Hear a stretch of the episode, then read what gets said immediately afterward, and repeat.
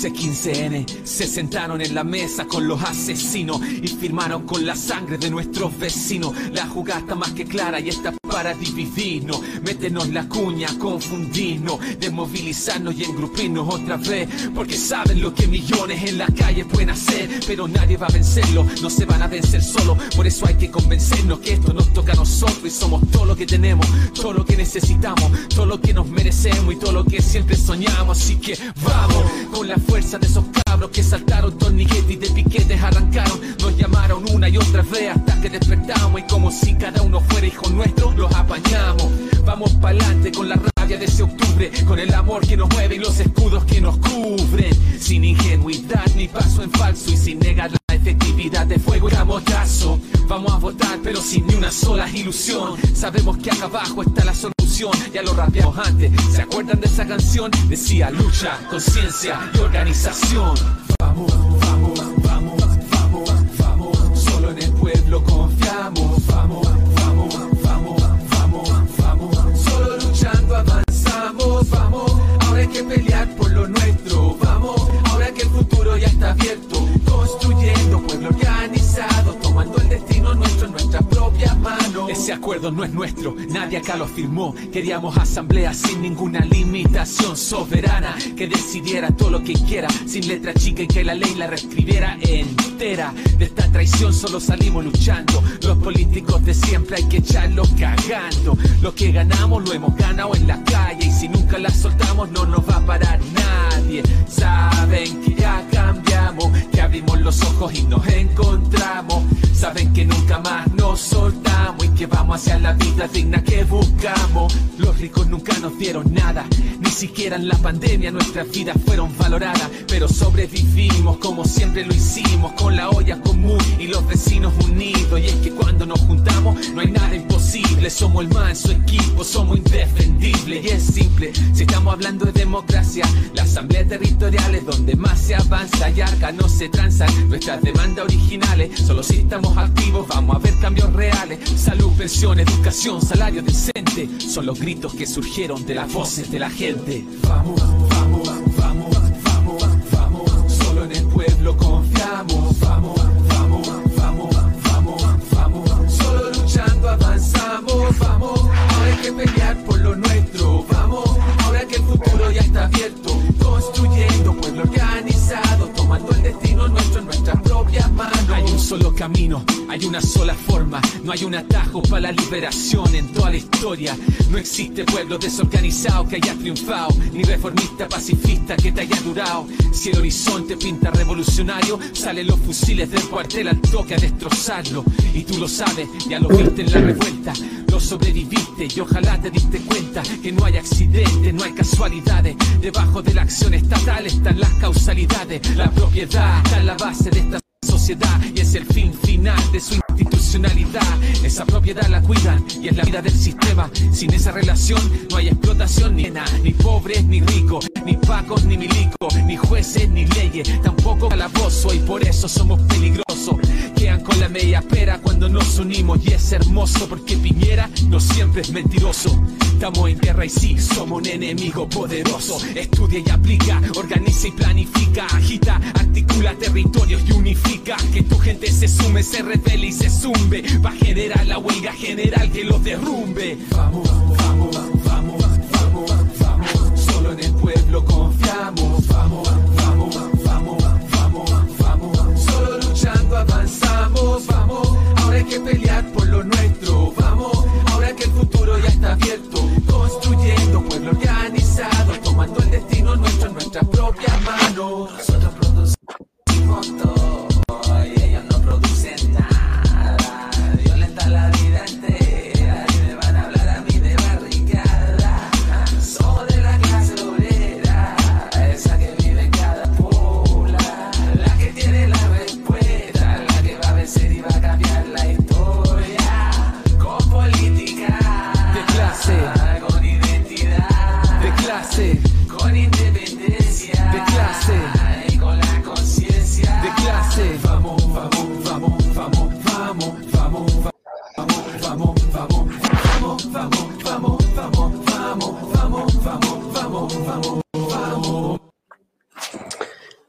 Hola, eh, muy buenas noches. Estamos partiendo un nuevo Levantando la Voz RBF por la radio Villa Francia, eh, por las diferentes plataformas, Facebook, Twitter, Twitch, Instagram, Facebook, YouTube, no sé si la, repetí, pero por todas las plataformas que ustedes se pueden imaginar, ahí colocan Radio Villa Francia y van a- vamos a estar transmitiendo y vamos a estar tratando de comentar eh, lo que sucedió hoy día, lo que sucedió ayer en las elecciones, pero también vamos a estar comentando eh, sobre lo que es para nosotros uno de, uno de los personajes, uno de los sindicalistas, un, un activista social, sin duda uno de los más importantes de nuestra historia. Es para eso que vamos a estar comentando el libro Clotario Bless en la CUT, eh, La democracia de los trabajadores, que vamos a estar comentando con la historiadora Paola Orellana. Hola Paola, ¿cómo estás? Hola, buenas noches, Carlos. Eh, buenas noches, René. Estoy súper bien. Gracias por la invitación. No, gracias a ti por, por estar acá. Nosotros hace rato que estábamos tratando de, de ubicarte, no habíamos podido. Eh, de hecho, queríamos eh, eh, hablar contigo cuando, eh, si no me mal, mal no recuerdo, Ren, fue cuando tratamos de, hablamos sobre eh, la conmemoración de su nacimiento, ¿no? ¿Cómo estás, Ren? Hola, bien, ¿y ustedes? Hola, Paola. Muchas gracias por estar acá. Hola, gracias. Fui fue hace poquito, fue para el, para el, para dicha fecha. Fue creo que en mayo, si no me equivoco. Sí. Vamos a, vamos a partir eh, hablando un poco eh, para que vamos contextualizando. ¿Por qué Clotario Bless, eh, Paola? ¿Por qué eh, la investigación sobre Clotario específicamente? Sí, bueno, gracias por la pregunta, Carlos. Bueno, y también saludar a todos quienes nos están escuchando. Para mí es un honor presentar el libro con ustedes, así que feliz. Bueno, ¿por qué Clotario Bless? ¿Mm? Eh, bueno, me he dedicado a estudiar el movimiento sindical en Chile. Entonces, al estudiar el movimiento sindical, creí que era un imprescindible profundizar en la figura de Clotario Blest, porque eh, fue uno de los líderes sociales más importantes del siglo XX, pero cuya relevancia se prolonga hasta la actualidad. Entonces, por eso, por, su importancia real en la historia de Chile, eh, creí que era muy importante investigarlo en profundidad. Así es. Eh, ¿Cómo es la, infancia de, de, Clotario? ¿Qué crees tú eh, eh, o qué mencionas en el libro que lo marque a él eh, y podamos, cómo podríamos, por así decirlo, enfocar la infancia, enfocarnos en la infancia de, de Clotario? ¿Qué, ¿Qué, son las, las cuestiones que uno podría remarcar o podría resaltar de la infancia de Clotario? Bueno, eh, Clotario Blest siempre en el transcurso de toda su vida, cuando daba entrevistas, eh, se caracterizaba por recordar su infancia. Y sobre todo, él confesó que lo que marcó su infancia fue la pobreza. Y que precisamente la pobreza fue eh, uno de los impulsos también para, para, convertirse en un luchador de clase. Y él eh, generalmente solía recordar un episodio en particular eh, de su infancia cuando estaba en el colegio y tenía los zapatos rotos y un inspector lo dejó en vergüenza delante de todos. Entonces, la pobreza lo, lo marcó a Clotario Blest, eh, pero también con el paso del tiempo, a medida que él ya eh, participaba en grupos cristianos sociales y también desde su trabajo como empleado público, eh, comenzó a considerar, obviamente, que, que la lucha contra la pobreza era fundamental desde el movimiento sindical. ¿Me escuchan? Hola. Sí, sí, te escuchamos. Sí. Eh, entonces podríamos decir que ese quizás es el momento en que él se vuelca al área social y política o, eh, o lo que lo lleva a iniciar esta lucha. Claro, sí, pero primero social, porque, o sea, él tenía la influencia cristiana de su madre eh, por, eh, por los grandes problemas de, de, como de sensibilidad social de, de, de la pobreza. Pero la experiencia política la adquiere ya de adulto. Entonces, eh, claro, la pobreza desencadena su interés social por la asociatividad de los explotados. Eh, ¿A qué edad, Clotario? Porque yo tengo entendido que no parte joven como la mayoría de los, de los, de los no sé, de los activistas o, de los dirigentes sociales o estudiantiles que parten todos muy jóvenes, pero al parecer Clotario parte tarde, ¿no? Eh, sí, ya, ya adulto. O sea, eh, pero primero, cuando era joven, aproximadamente 20, cuando tenía 20 años en esa década, él se dedicó a la asociatividad cristiana. Pero, pero desde la asociatividad cristiana empieza también su politización desde el pensamiento. Eh, pero ya la organización sindical, claro, ya era adulto, o sea, sobre los 30 años, 36, 37 años que empezó su trabajo por la formación sindical y cuando ya era presidente de la CUT tenía 50 años. Entonces, 50 años. Sí. Ya, ya harto. Ren, dale. Sí. Ya, y pasando un poquito a, lo que es el, el libro en sí, eh, ¿cómo fue este, este proceso de, creación del libro, de escritura? Porque imagino que igual fue un proceso largo, no fue como que uno se sienta y uno dice, ah, en, dos semanas lo voy a escribir y chao. Fue un proceso largo, ¿no? Sí, así es. Eh, bueno, primero la investigación fue un proceso largo, de un par de años. Bueno, este, este libro es parte de mi tesis de magíster. Eh, mi tesis de magíster eh, la escribí en nueve meses, pero tiene 900 páginas. Entonces, este trabajo, el libro es parte de un trabajo mayor y el libro como tal eh, me demoré algunos meses, pero la investigación abarcó más años en total, entre la escritura y, y recopilar las fuentes. Sí, bueno, fue un trabajo extenso, pero es el trabajo que más he querido en mi vida. Bueno, sí, me, imagino que, que Clotario es, un personaje el cual uno lo puede abordar por, por diferentes espacios, además que él, su vida la, la, la trabaja, ¿no? Y en, diferentes aspectos. Em, ¿en, qué, ¿En qué año eh, parte em, la actividad política social de, de Clotario en, en, tu libro? Eh, con la CUT. O sea, bueno, abordo eh, generalmente su trayectoria desde el cristianismo social, pero generalmente, o sea, en términos generales, pero profundizo ya en desde 1953 hasta 1961, o sea, los ocho años que fue presidente de la CUT. Ah, perfecto. Sí. Dale, Ren. Ya, eh, y con respecto a esa, etapa, me, me, me, imagino que fue como la elegida por, porque considera que es como el, el, el periodo de Clotario en que más resaltaría su labor. ¿Por qué sería esa, ese periodo? Claro. Eh, como bien tú decías, porque consideré que fue el periodo que, claro, que más resaltó su labor y fue el momento de toda su trayectoria, que abarca más de 60 años. Es, su presidencia en la CUT es el momento cúspide de su trayectoria en que tiene la oportunidad real de impactar en el movimiento sindical, porque la CUT de esa época era realmente una organización súper importante. Eh, que bueno, desde las políticas y presidencia de Clotario Bles tuvo un impacto en la gran política nacional. Entonces elegí este periodo, por una parte, por la relevancia que tuvo su figura desde la presidencia de la CUT de los 50, pero también por otro lado porque esa es una época que desde la historiografía no ha sido suficientemente estudiada.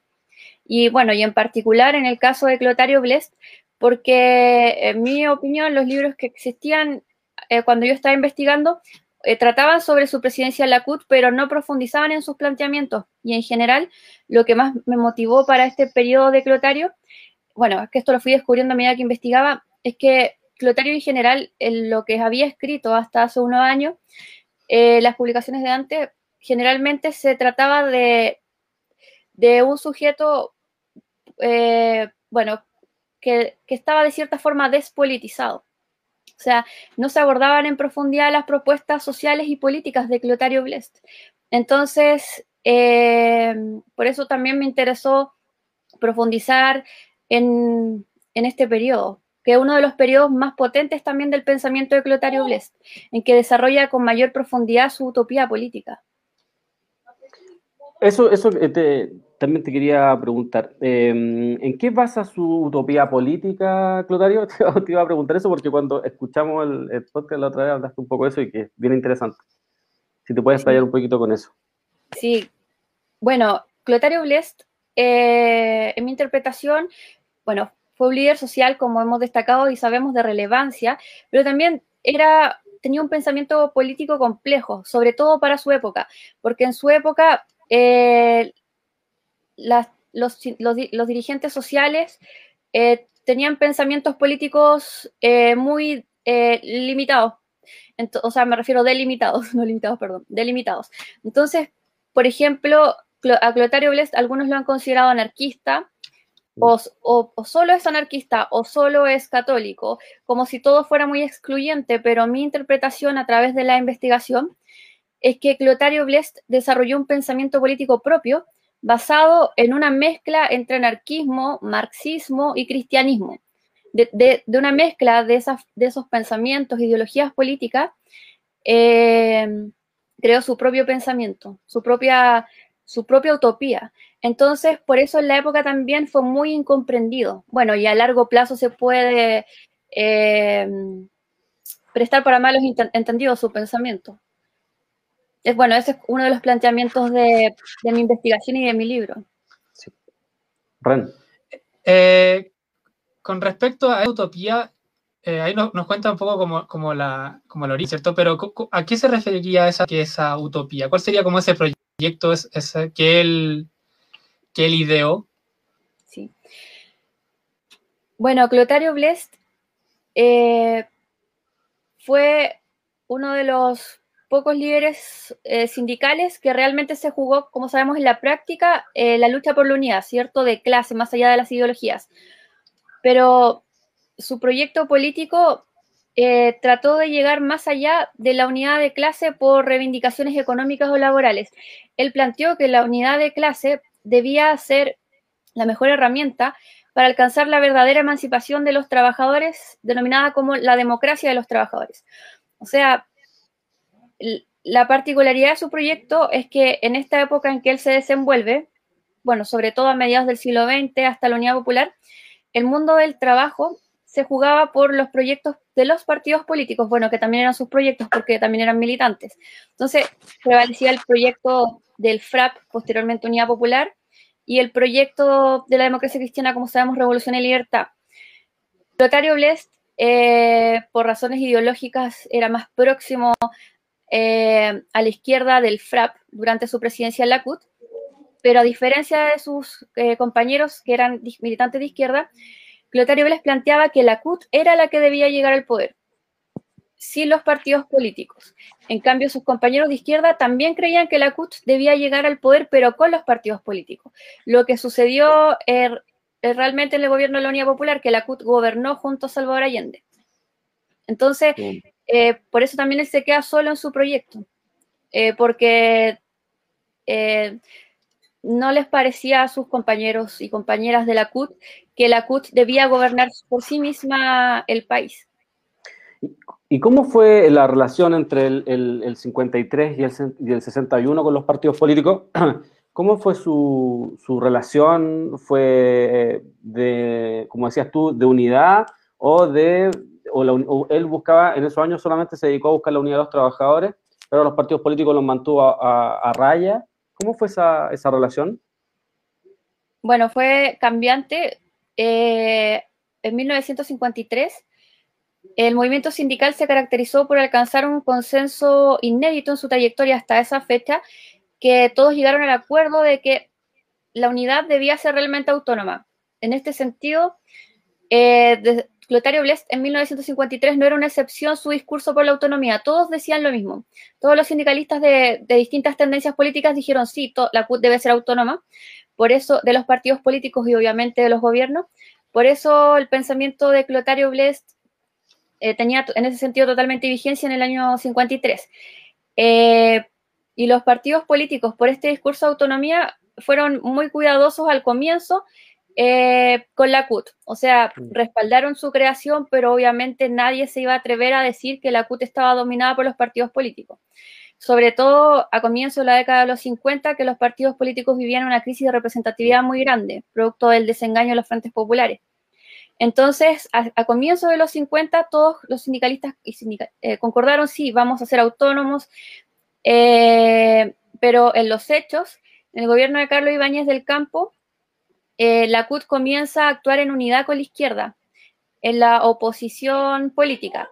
O sea, realizaron diversos mitines eh, por demandas salariales, pero también la izquierda respaldó a la CUT en las luchas por la democracia, porque en esa época estaba vigente la ley maldita. Entonces, bueno, una de las grandes demandas de la CUT era la derogación de la ley maldita y también se unió al FRAP en estas, en estas luchas. Entonces, en síntesis, Clotario Blest, pese a su discurso de autonomía, en la práctica eh, se vio envuelto en esta unidad eh, política opositora con la izquierda contra el gobierno de Ibáñez. Pero, bueno, y era la, unidad entre lo social y lo político era una de las grandes tradiciones del movimiento sindical, entonces un solo hombre como no podía romper una tradición. Pero desde el, desde el discurso, Clotario Blest fue muy enfático en señalar que pese a la unidad con la izquierda, eh, o sea, más bien, esto no era, la unidad con la izquierda no era sinónimo de que los partidos políticos pretendieran influir en la CUT. O sea, que la CUT debía tener su propia política y que la política de los partidos no debía manejar la CUT. O sea, este era el ideal de Clotario, la, la utopía, pero en la práctica eh, la izquierda empezó a influir en la orientación de la CUT desde la década de los 50. Eh, bueno, y fue cada vez en ascenso esta influencia en la orientación de la CUT y por ello después, o sea, posteriormente Clotario eh, renuncia, una de las razones, en el 61. Dale, Ron. ¿Y cómo fue este, este, este periodo, este periodo de, desde la renuncia? Porque no fue una renuncia como, bueno, no es como que haya sido como violenta, pero tampoco fue los mejores términos, ¿no? Claro, fue una renuncia bastante difícil, polémica. Eh, Clotario Blest, como renuncia, eh, o sea, bueno, un punto que desencadena su renuncia es que la CUT había organizado un paro nacional eh, en agosto de 1961 en respaldo de múltiples conflictos laborales que en el gobierno de Alessandri ocurrían, de, de Jorge Alessandri. Entonces, eh, la CUT, bueno, parte de la CUT, parte de su dirigencia decide que, que, que, no están las condiciones para realizarse el paro nacional. Entonces, Clotario Blest dice que la, si no, al no realizar el paro nacional, eso significaba una traición de la CUT al mundo del trabajo. Entonces, esa es como la gota que rebasó el vaso de, de su renuncia, como esta, esta traición que él consideró de la CUT al movimiento sindical. Pero, pero también él en su, en su renuncia eh, reconoce que prefiere marginarse de la CUT, renunciar a la presidencia, porque desde hace un tiempo él dice que le estaban haciendo la vida imposible y también porque él dice que, bueno, y esto lo reiteró demasiado desde, él desde mediados del, de la década de los 50, que la CUT no se había creado para pedir exclusivamente demandas laborales y salariales, sino que la CUT estaba destinada a cumplir un rol principal en la sociedad chilena, en sus palabras dijo un rol revolucionario, que destinado a destruir el capitalismo y a construir la nueva sociedad.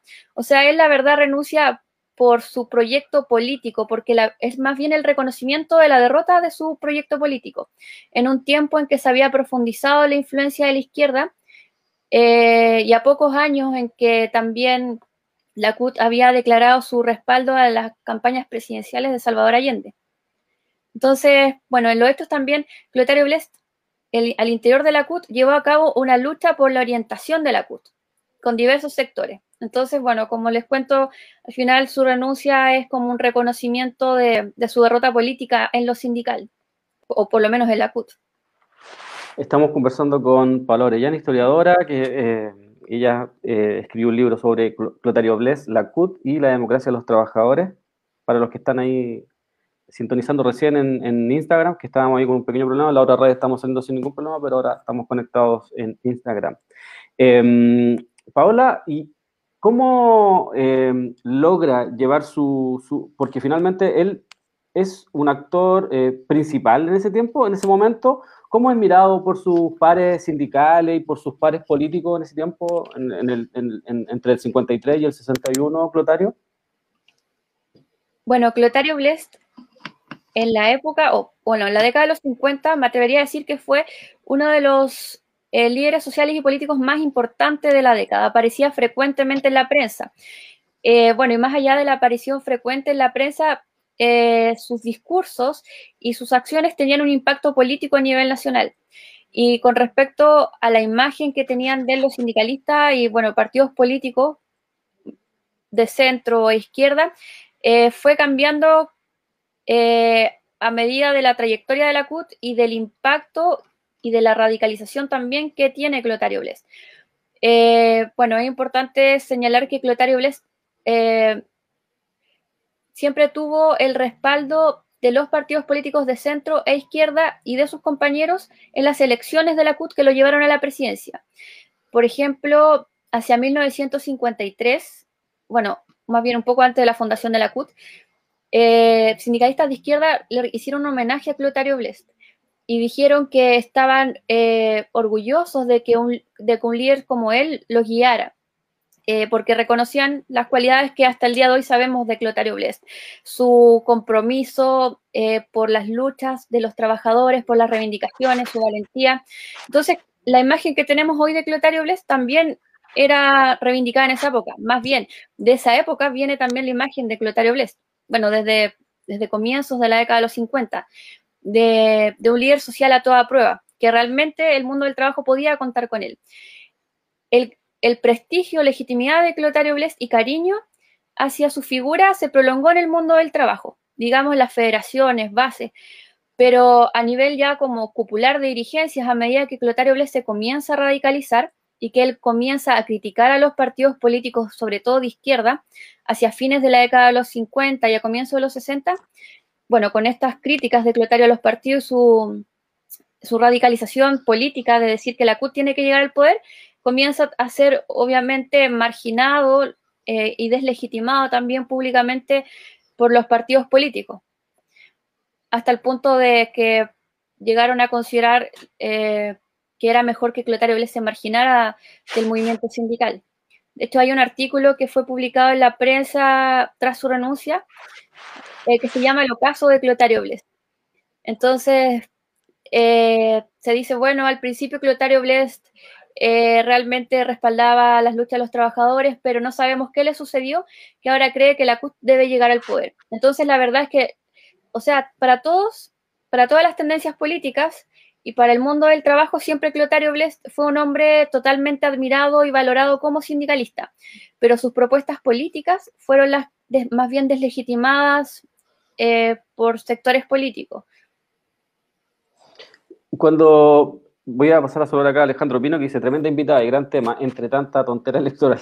Bueno, ahí cada uno ve cómo lo, cómo lo asume. Nosotros, eh, nosotros además queríamos eh, conversar contigo porque en un en un, extracto que leí por ahí también del libro y, además eh, cuando escuché el, podcast, em, había una parte que me pareció súper interesante que tú lo mencionaste antes. Había un, escenario muy, muy similar al de hoy día en, la cual la clase política estaba muy desprestigiada, estaba, eh, era muy mal mirada y los trabajadores deciden, en, este, en, ese grupo crotario obviamente, eh, y entienden que son ellos los que tienen que tomar su, el, o el rumbo o decidir su propio destino, ver cómo ellos lo, pueden conjugar.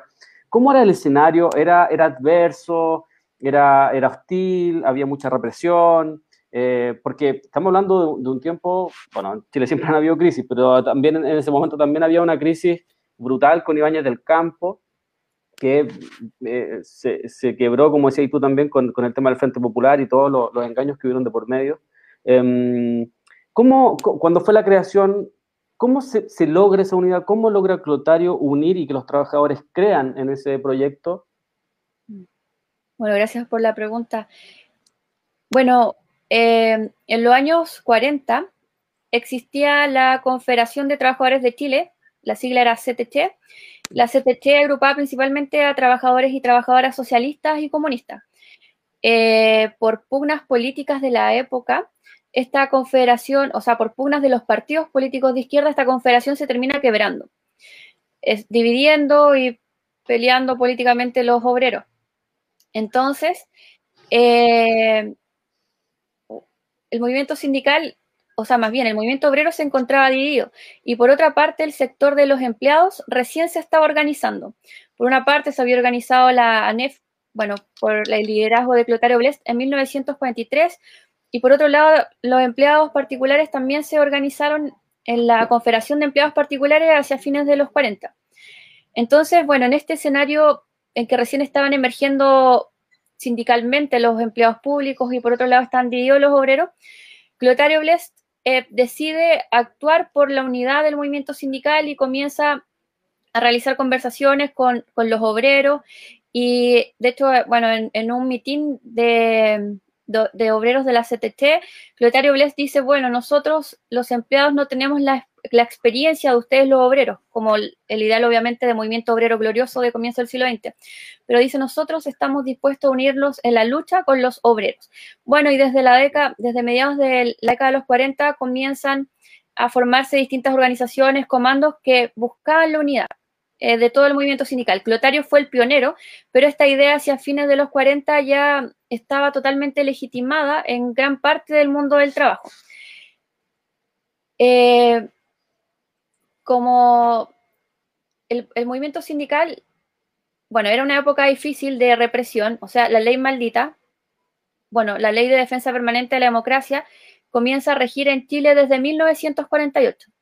Entonces, como sabemos, esa ley eh, dejó proscrito al Partido Comunista, eh, pero por otro lado, esta ley de defensa permanente de la democracia, la ley maldita, fue utilizada eh, sobre todo también contra el movimiento sindical bueno, por eso Clotario Blest es detenido en, muchas ocasiones en la década de los 50 que seguía vigente esta ley.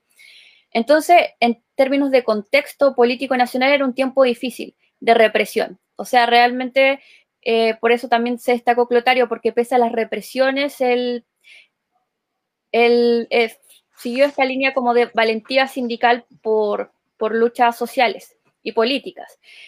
Eh, y por otro lado, eh, la izquierda se encontraba debilitada y dividida, o sea, debilitada por la ley de defensa de la democracia y dividida por estas pugnas entre comunistas y socialistas. Entonces, bueno, y a nivel nacional, la clase política se encontraba deslegitimada.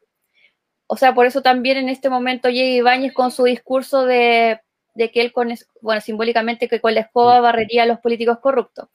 Entonces, si por un lado el Ibáñez pretendía lograr la esperanza con su gobierno, eh, desde el mundo del trabajo eh, comenzó a surgir la esperanza en las propias fuerzas de los trabajadores y trabajadoras. O sea, los partidos políticos están desprestigiados, bueno, y no solo desprestigiados, debilitados. Y en la década de los 40, eh, el Frente Popular, o sea, una organización, o sea, una combinación política que, de centro izquierda que prometió transformaciones, en la práctica no se habían llevado tanto a cabo, el pueblo está decepcionado. Entonces el movimiento sindical decidió confiar en sus propias fuerzas, en su propio destino, construido por sí mismo. O sea, de hecho, Clotario, en, entrevistas que le realizaron en la coyuntura de la formación de la CUT, él señala que la CUT iba a ser la herramienta para la emancipación de los trabajadores. Y lo, bueno, lo interesante es que en esta época de formación de la CUT, Clotario Blest eh, contaba políticamente con el respaldo de la CUT en este ideal, porque de hecho era un proyecto compartido, que en parte quedó plasmado en la Declaración de Principios de 1953. Entonces era un tiempo de ideales, de esperanzas, pero en la acción del movimiento sindical. De hecho, yo creo que la década de los 50 es uno de los periodos más enriquecedores de utopías políticas desde el movimiento sindical. O sea, porque, bueno, yo me he centrado en la CUT por el libro, pero también, por otro lado, bueno, mi tesis de doctorado eh, investigué la CUT por sí misma. Entonces, uno de mis resultados de investigación es que la CUT, eh, desde, bueno, desde la, desde la década de los 50 y en la década de los 60 también, eh, promovió una nueva forma de practicar la democracia en que lo sindical tuviera impacto en las grandes resoluciones nacionales. O sea, bueno, esta es una idea original de Clotario Blest, pero que también se prolongó en el transcurso de la trayectoria de la CUT. Eh, con respecto, ya que volvimos a ese tema eh, y que tiene mucha relación con el momento de desorganización que se vive ahora, ¿no? Que si bien quizás es mayor la organización que se vive desde hace uno o dos años, eh, había un, periodo de meseta, ¿no? Que estaba como todo como estancado de cierta manera. Entonces quería volver como, ¿cómo sería la, formación de la CUT y de dónde nace esa, experiencia de organización popular? Porque como no, mucha gente sabe, no nace como que un día va y se firma y se forma la CUT y chao, sino que es todo un proceso súper largo, ¿cierto? De organización popular en el fondo. Sí, sí, es un proceso muy extenso que, que comienza hacia la segunda mitad de la década de los 40. O sea, como por más de aproximadamente unos 7, 8 años se, estuvo trabajando con la idea de la unidad. Pero bueno, esto es como la coyuntura, como, como lo reciente en la formación de la CUT, pero también es importante eh, señalar que el movimiento, bueno, el movimiento sindical desde comienzos del siglo XX hasta 1973 eh, una de sus grandes tradiciones era el ideal por la unidad de toda la clase.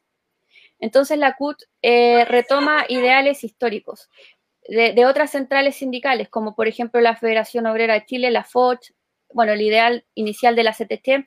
Entonces el, mundo del trabajo tenía una tradición de unidad, aunque la característica de la CUT es que logró agrupar eh, a trabajadores de distintas tendencias políticas, porque generalmente la FOCH y la CTT agrupaban más bien a los trabajadores de izquierda, pero la CUT eh, agrupó a los trabajadores de izquierda, de centro, anarcosindicalistas, bueno, y también independientes. Por lo menos a comienzos de la década de los 50 estaban los anarcosindicalistas. Bueno, después la CUT se fue volviendo una organización más de centro-izquierda, o sea, de militantes de centro-izquierda, pero en su origen agrupó a todos los trabajadores, bueno, desde este ideal de unidad más allá de las tendencias políticas.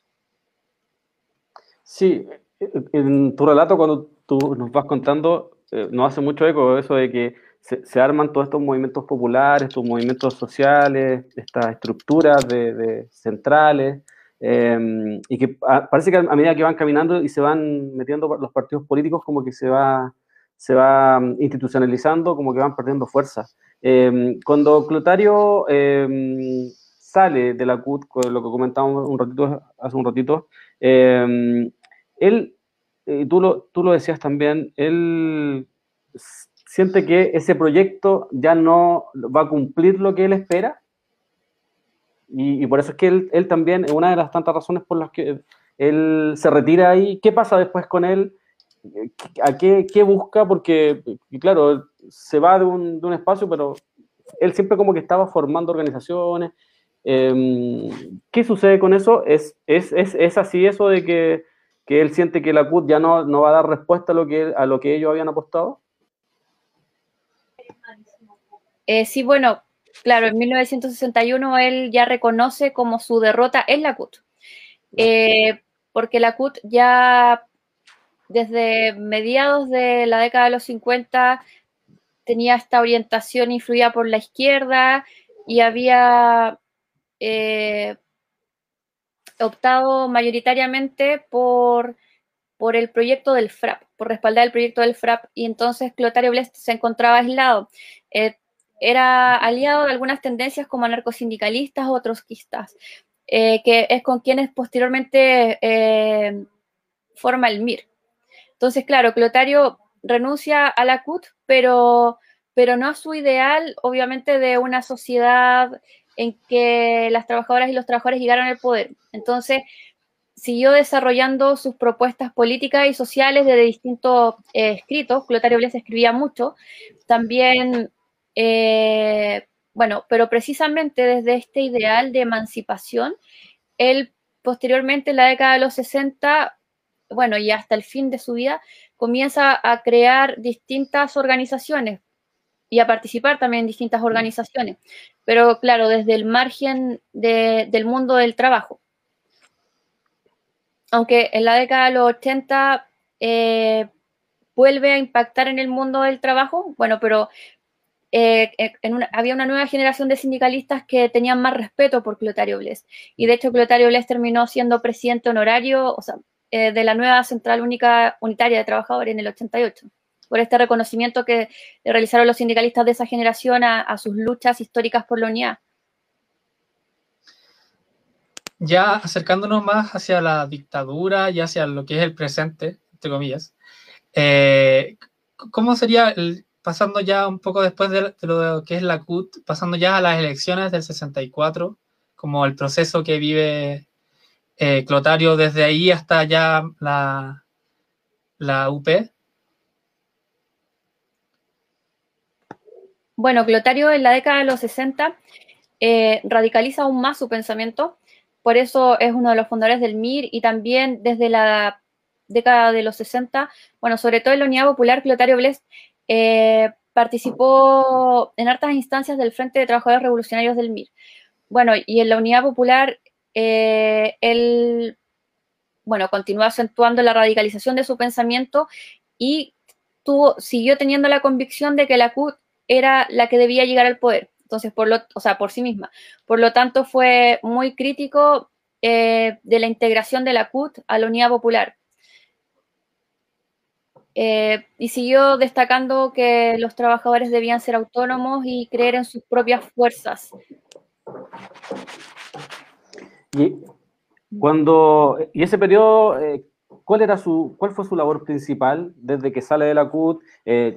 Charlas, ¿qué, qué asesora? ¿Cómo es su, su, aparte de, de, de, ser la parte de la fundación del MIR, que yo he escuchado a varios eh, sindicalistas, o perdón, a varios ministros que han negado eso. eso, eh, ¿Cómo ves tú esa, esa, relación y cómo actúa en ese tiempo Clotario? ¿Cuál es su, su función hasta, hasta las elecciones del 70? Bueno, eh, se desenvolvió por distintas causas.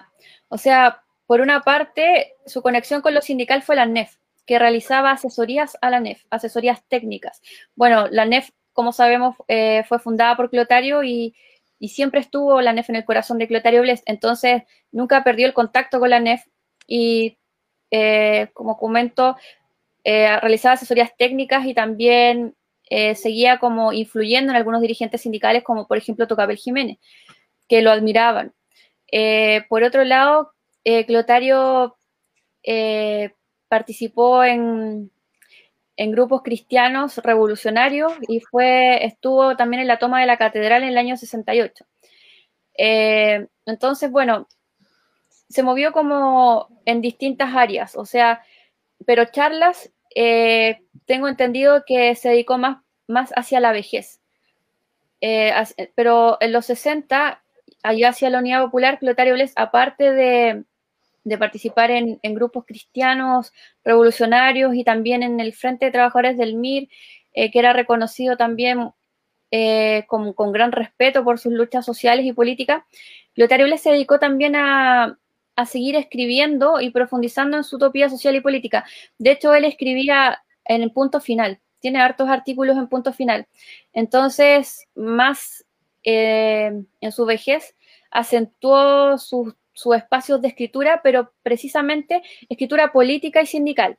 En su escritura se dedicó, por una parte, a criticar a la CUT de los 60 eh, y por otro lado, a continuar desarrollando sus propuestas sociales y políticas por lo que él denominaba la democracia de los trabajadores.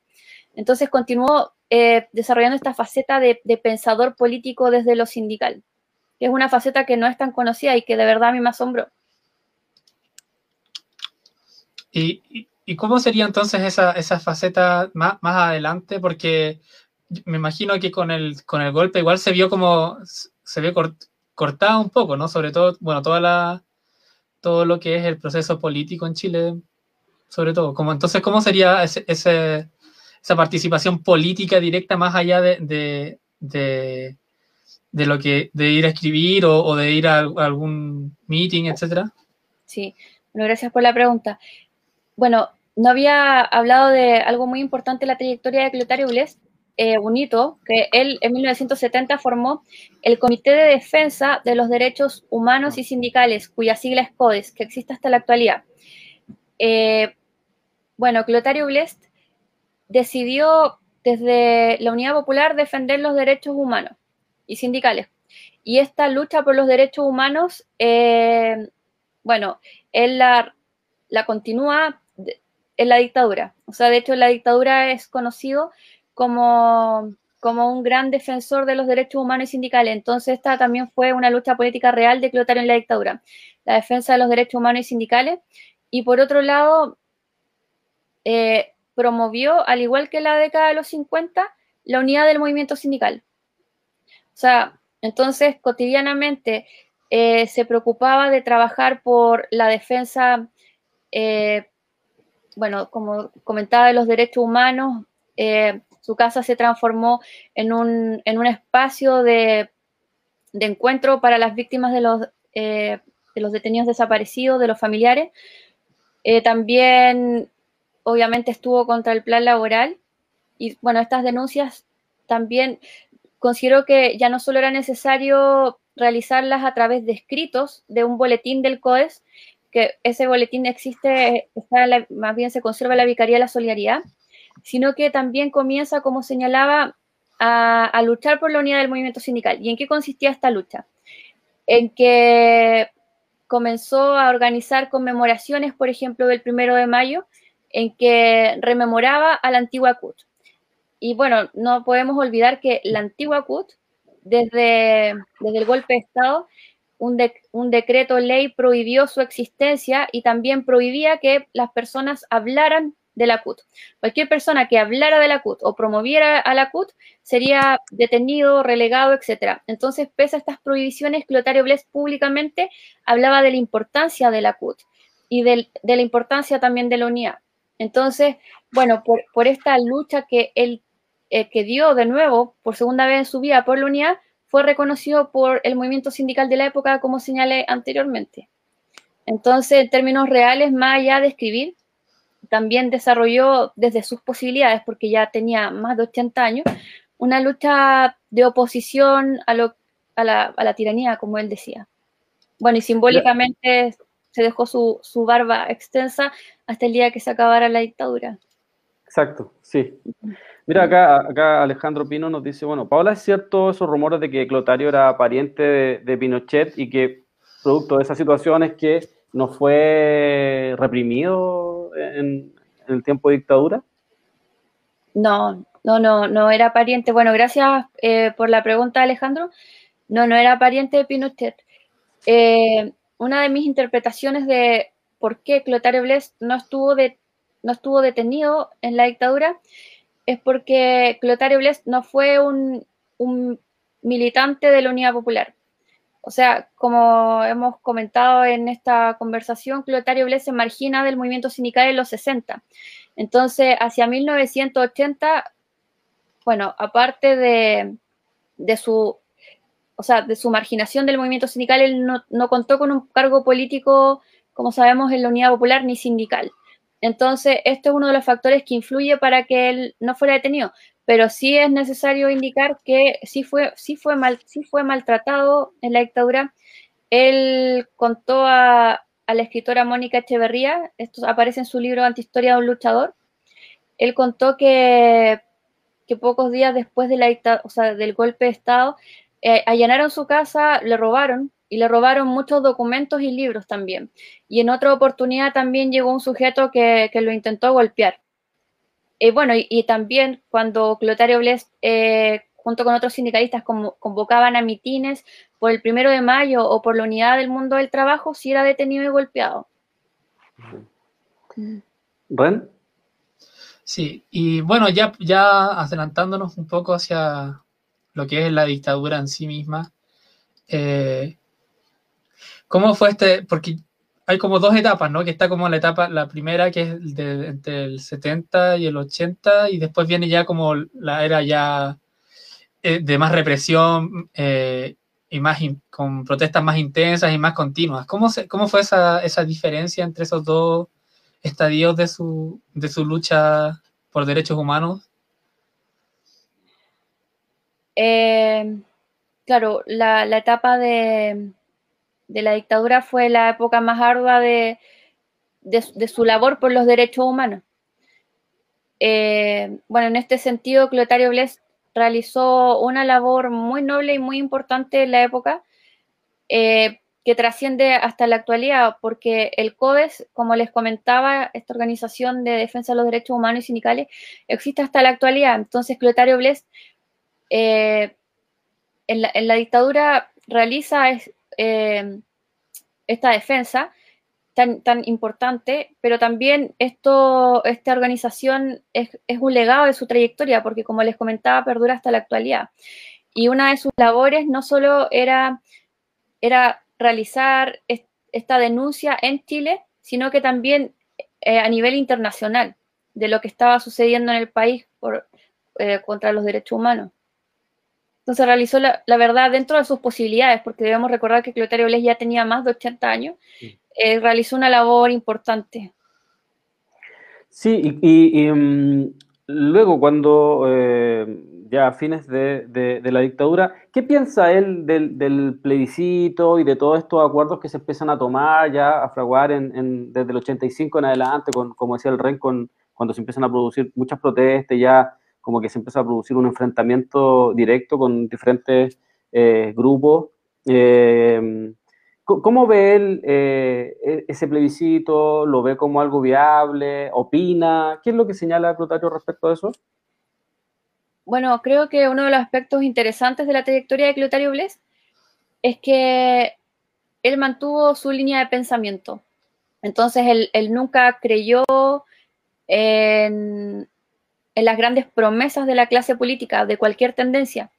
Entonces, para él, eh, esto, bueno, no recuerdo las palabras exactas, eh, pero no, no tenía esperanza en, los nuevos acuerdos, porque para él la esperanza siempre residía en la unidad y en el poder que emergía desde el mundo del trabajo. O sea, uno de los resultados de mi investigación es que Clotario Blest, desde 1950 hasta el ocaso de su vida, prácticamente hasta casi su muerte en 1990, Clotario Blest siguió con este ideal utopía, como les comentaba. Eh, y cómo se puede constatar este ideal, precisamente no solo desde su discurso, sino que también desde la acción porque él, al contribuir en la, unidad eh, hacia la década de los 80, eh, seguía con su utopía de, esta CUT que debía llegar al poder.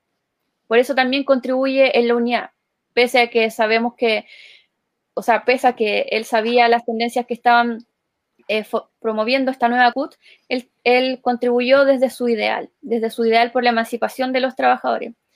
Entonces, pero quiero destacar que en, la trayectoria de Clotario Blest, su pensamiento no era, no era teoría por sí misma, sino que parte de la práctica. O sea, Clotario Blest nació hacia fines del siglo XIX, entonces en los hechos había visto los desengaños del pueblo con las coaliciones políticas o, los distintos gobiernos de distintas tendencias. Entonces, hacia, hacia fines de la década de los 80, que él ya tenía 88 años, o bueno, ya ya con el retorno a la democracia, él ya tenía 90 años.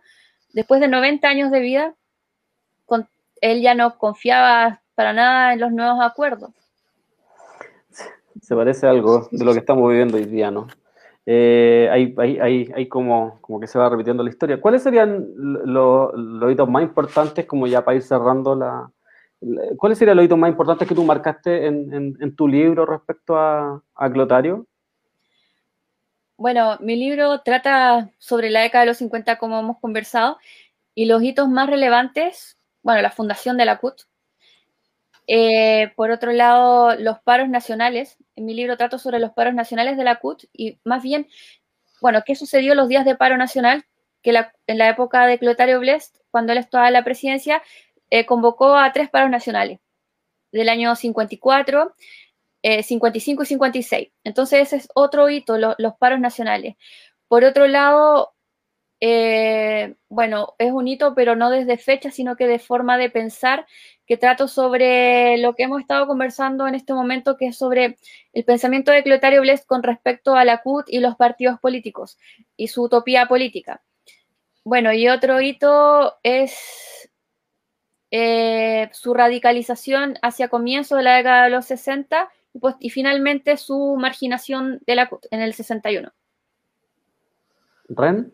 Eh, yo tengo una pregunta que no, sé si es un poco pesada. No es para ti pesada, pero, pero va a ser pesada para, mucha gente quizás. Como, eh, según tú, ¿qué crees que pensaría Clotario Blest hoy de la situación que estamos viviendo ahora en Chile? Es una buena pregunta, pero también difícil de responder, porque, porque, bueno, quienes nos dedicamos a la historia, claro, nos dedicamos a, a lo que pasó. O sea, no, no podría, sería como ficción decir, pero extrapolando el pensamiento de Clotario Blest, o sea, él mantuvo su pensamiento por más de, de 60 años, como les comentaba. Entonces, yo creo que en este momento él confiaría en las propias fuerzas eh, del pueblo y sobre todo de la clase trabajadora organizada. O sea, yo me, imagino a Clotario Blest ahora reivindicando la importancia de, del empoderamiento desde el mundo del trabajo, porque esa fue su labor en el transcurso de su vida. O sea, porque para Clotario, Clotario Blest destacó siempre que eh, la gran mayoría de Chile eran trabajadoras y trabajadores. Entonces, los trabajadores y trabajadoras debían organizarse sindicalmente porque, en su opinión, era, eh, era la mejor organización para no solo para alcanzar las demandas inmediatas, sino que para construir un proyecto político. Entonces creo que Clotario Blest ahora estaría eh, obviamente alentando las movilizaciones. Estaría feliz, yo creo, por lo que por las movilizaciones de, por ejemplo, el 25 de octubre, por la fuerza demostrada eh, por alcanzar eh, transformaciones de fondo, por justicia social, pero también creo que él otorgaría relevancia, como les comentaba, al mundo del trabajo, porque, claro, Clotario Blest siempre ha estado, o sea, siempre estuvo con el pueblo, por eso es tan querido, pero también él fue, bueno, como lo destacaba en mi libro, eh, un gran creador de asociatividad desde lo social sindical. Bueno, también como hemos hablado en esta conversación de otras áreas, en los años 60 estuvo con cristianos, también con el MIR, pero una de mis conclusiones es que si algo caracterizó la trayectoria de Clotario Blest es precisamente la importancia que otorgó al movimiento sindical. Hoy en día obviamente resulta extraño, ¿no? Porque es una asociatividad que no es tan masiva. En la época de Clotario Blest obviamente había mayor afiliación sindical y mayores esperanzas en lo sindical, pero, pero tampoco eran tiempos ideales, o sea, más bien, no, para nada. O sea, habían restricciones democráticas, eh, pugnas políticas, eh, luchas de trabajadores que no conseguían las demandas, por ejemplo, mínimas salariales, el Código del Trabajo de 1931, que era el que tuvo vigencia mientras Clotario Blest se desenvolvió, eh, no resguardaba realmente los derechos de los trabajadores y trabajadoras. Bueno, por eso también las luchas de Clotario Blest y la importancia de Clotario Blest y del movimiento sindical de la época. No solo para que se resguardaran los derechos del mundo del trabajo, sino que para profundizar esos derechos.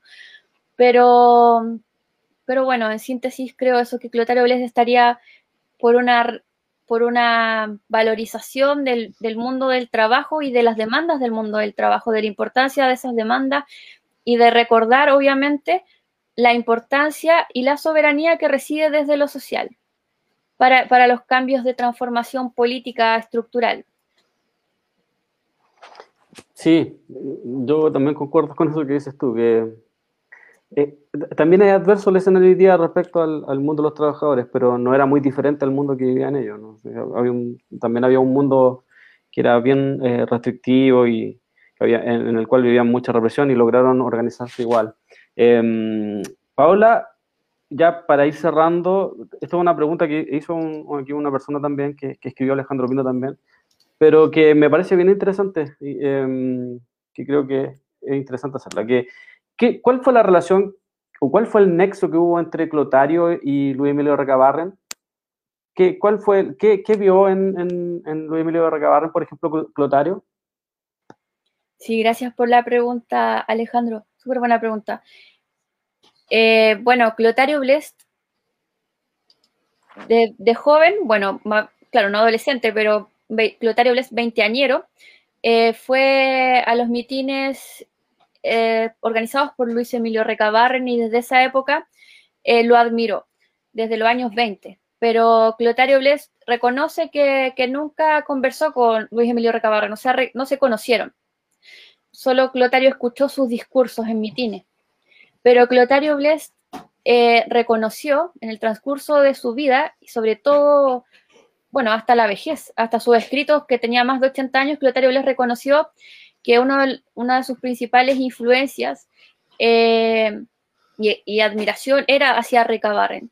Entonces, bueno, y también es importante lo siguiente, que en, esta época, en nuestra época, eh, el líder sindical admirado es Clotario Blest, ¿cierto?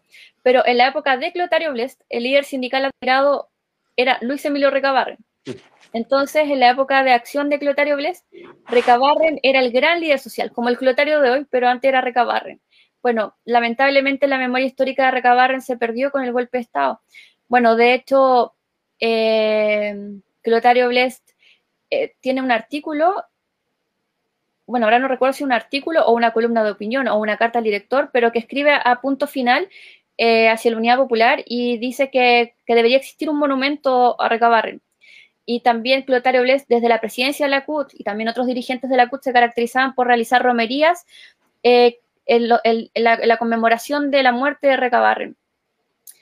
Eh, entonces, bueno, y con respecto a la pregunta del si hay una, o sea, específicamente si hay una conexión entre el ocaso político entre Clotario Blest y Luis Emilio Recabarren, sí, sí hay una conexión. Y Clotario Blest, de hecho, reivindicó esa conexión. O sea, porque Luis Emilio Recabarren, en el momento de su, suicidio, eh, se eh, consideró que estaba solo y derrotado, decepcionado, ¿no? Clotario Blest cuando termina el Congreso de la CUT, en que él formalmente renuncia, en 1900, o sea, es que él renunció en 1961 a la CUT, en agosto del 61. Eh, pero el Congreso que, nacional de la CUT, en el que se debate eh, la renuncia de Clotario Blest, entre otros temas, fue en 1962, casi un año después. Entonces, a un año, eh, Clotario, bueno, esto es como un tema más conocido, que Clotario en este Congreso eh, sale al escenario y comenta por qué renunció, pero que el público, más bien los sindicalistas, no lo dejaron hablar y le empezaron a tirar monedas. esto, este episodio está en el libro de Mónica Echeverría. Bueno, y también es recordado por Clotario Bles en algunas entrevistas más dolorosas de su vida, porque uno de los momentos más dolorosos de su vida fue precisamente este. Y de hecho, él señala que, que sus compañeros no sabían que para ese congreso de la CUT, en que él ya había renunciado y que le tiran monedas y le dicen que es un vendido, Clotario Blest había hipotecado su casa para financiar ese congreso, para financiar en parte ese congreso. Entonces, bueno, él se sintió muy humillado, bueno, por razones evidentes, pero también porque la CUT había sido su gran obra sindical, además de la NEF también. Pero digamos que Clotario Blest es como el padre de la CUT. Entonces, obviamente, terminar eh, saliendo de esta organización de esta forma, eh, tan deslegitimado y denostado para Clotario Bles fue muy fuerte. Entonces él reconoce que al llegar a su casa después de este congreso, intentó suicidarse ah, y pensó en Luis Emilio Recabarren. O sea, entonces hay una conexión directa eh, que él mismo la reivindica y lo reconoce. Él se sintió como Recabarren y se iba a suicidar. Pero en el momento en que ya estaba casi a punto de suicidarse, siente que golpean su puerta y él va a ver quién era y era eh, Luis Vitale, que Luis Vitale es un gran historiador chileno, pero al mismo tiempo era trotskista y militante de la CUT y amigo de Clotario Bles. Entonces Clotario Bles dice que si no hubiera llegado Luis Vitale, él se habría suicidado. Bueno, con esta idea, bueno, Clotario Bles, al igual que muchos dirigentes sociales de la época, tenía una idea eh, de sacrificio absoluto por la causa de la lucha por la justicia social. Entonces, esta es una de las razones también que, bueno, aparte de que la CUT fue su gran obra, por otro lado, esta causa del sacrificio eh, y de morir por una causa noble de justicia social, Clotario Bles también la tenía muy arraigada. De hecho, él permanentemente sabía que, o sea, bueno, él en, este, esta ocasión intentó suicidarse y al final eh, no sucedió, pero él tenía muy marcada la idea precisamente por las represiones de los 50. Bueno, y sobre todo con, los lamentables episodios, obviamente, de la dictadura, Clotario tenía la idea de que podía ser asesinado por sus causas de lucha por justicia social. Entonces, bueno, es, de hecho, él escribe en la dictadura un texto que se perdió en los allanamientos que le realizaron en dictadura, que se llamaba Historia del martiriologio de la clase trabajadora chilena bueno, algunos de estos fragmentos los encontré en, la Vicaría de la Solidaridad, en el boletín del CODES, que les comentaba de su organización de derechos humanos, porque en este boletín él no solo publicaba los asuntos de derechos humanos y sindicales, sino que también sus escritos sindicales y políticos, y entre eso este martirilogio. Pero a través de este texto, él va relatando todos los, los sucesos en que el pueblo de Chile, el mundo del trabajo, eh, las matanzas. Entonces, bueno, a lo que voy que Clotario Bles, obviamente, y también, obviamente, sus compañeros de, la, de época, sabían lo difícil y lo arriesgado que era dedicarse a las luchas por la justicia social. Entonces, bueno, claro, en resumen hay una conexión directa con Recabarren. Sí, absolutamente. Eh, habían partes de, eso que no, no, tenía la absoluta idea. Te agradezco esa, esa, porque además, bueno, te va marcando cómo, cómo ellos se van desarrollando en su vida eh, sindical y social, ¿no? Em, aquí, eh, Óptica Vascar dice, hola, buenas noches. Después, Richard Patricio Araya Poblete nos dice, Víctor Jara en su canción habla de Luis Emilio Recabarón respecto a lo que estaba comentando Paola. Y Óptica Vascar dice, lean Héroes capítulo 2. Yo te digo, Óptica Vascar, lee el libro Clotario Bles, la CUT y la, democracia de los trabajadores, que es parte de lo que estamos conversando con Paola acá, que es un muy buen texto. Para, mí, de hecho, uno, uno de los mejores textos, yo solo comenté a la Paola, pero, pero de verdad, porque estuvimos viendo varios... Eh, siempre uno busca información para saber, cuando hicimos una pequeña introducción a través de Clotario, y, y la que me encontré más, como más, sobre todo esos detalles que eh, hay en el libro, son muy interesantes porque te, muestran a la, parte muy humana de, Clotario, porque cuando a veces se, tiende a, enaltecer mucho a los dirigentes sindicales, como que los sacáis y como que nadie va, a poder ser como esa persona. Pero cuando tú lo, lo mostrás, el tema de la infancia, em, el tema de que murió su, eh, su hermano, que muere su papá cuando él es muy, es muy, chico, todo ese tipo de cosas, y que tú comentaste y que después además em, hablas también en, el libro, eh, te muestran a un Clotario más humano, te muestran a un Clotario con, eh, eh, con defectos que, que, que, te van diciendo, bueno, es, es, posible que haya otro Clotario, es posible que hay, porque, porque es parte de, de, la vida. Acá dice, excelente tema, dice, saludos desde Punta Arena. Gilda Adriana Valenzuela dice, excelente tema, muchas gracias. Ricardo Leán Díaz también nos estaba saludando. Óptica Oscar dice, lástima que ahora no son ni la mitad de lo que él representaba. Precisamente a eso voy. Que yo creo que hay como una especie de... Sí, Clotario y sin duda que Luis Emilio Recabarren deben ser dos de los dirigentes sindicales más importantes de la historia de, Chile, pero, pero eran humanos, o sea, ellos se desarrollaron, en, como decías tú, en la práctica, por sobre todo. Eh, Harrison Ford dice, gracias compa, muy, muy agradecido de la transmisión y la invitada, Brian 17, Oso a la calle, sí, hay un, compa que está detenido y que, que, es parte de los presos políticos, así que también un saludo para él. Ahí Brian dice, y Paola, ya para cerrar, ¿dónde podemos encontrar tu libro? Eh, ¿Dónde se puede comprar? Em, cuéntanos un poquito también de eso, porque para que la gente sepa y pueda acceder a, tu libro. Sí, bueno, gracias Carlos por los comentarios del libro, muchas gracias. Eh, bueno, el libro fue publicado por la editorial América en Movimiento, lo pueden comprar directamente a la editorial. Eh, Pueden buscar la página Editorial América Movimiento por Facebook o Instagram. También en Santiago está en más de 20 librerías. Eh, sé, un poco la difusión en Santiago, pero en regiones, por ejemplo, en Valparaíso está la librería en el blanco, pero en otras regiones, la verdad, no sé en qué librería está. Entonces, por ejemplo, ya para Santiago puede ser de más fácil acceso, o sea, porque hay que ver los catálogos online de, de algunas librerías.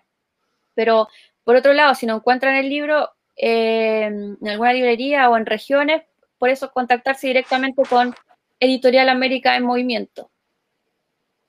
Perfecto. Y la Magu eh, Francisco dice, siento que aprendí un montón, gracias. Muchas gracias. Em, ¿Algo más que agregar, Ren, tú? Eh, Yo, más que nada, agradecer la, la, participación de Paola.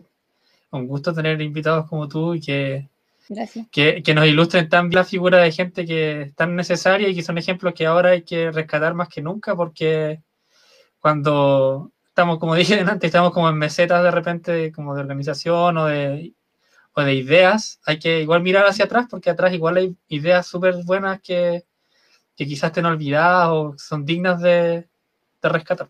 Así que eso, muchas gracias. Gracias, Ren. Eh, acá hay el, profesor Smith, como siempre, nuestro profesor Smith ahí colocó el link para los que quieran ahí buscar, la, eh, buscar el libro. La CUT, eh, la democracia de los trabajadores, que era finalmente lo que creía. Paola, despídase nomás y, muchas gracias de verdad por, por haber accedido a esta entrevista. Muchas gracias, Carlos. Muchas gracias, Ren. Gracias por la invitación y la entrevista que estuvo muy buena. Excelentes preguntas. De verdad, para mí un honor participar con ustedes y poder contarles de mi libro. Súper feliz. Y también muchas gracias a todos quienes nos han escuchado y a los comentarios. Estamos eh, en contacto. Seguramente ahí vamos a estar conversando, si es que tiene otro libro, si tiene algún otro tema. A nosotros felices ahí de, poder conversar siempre. Vamos a leer felices tu, tu, biografía de Don Francisco próximamente.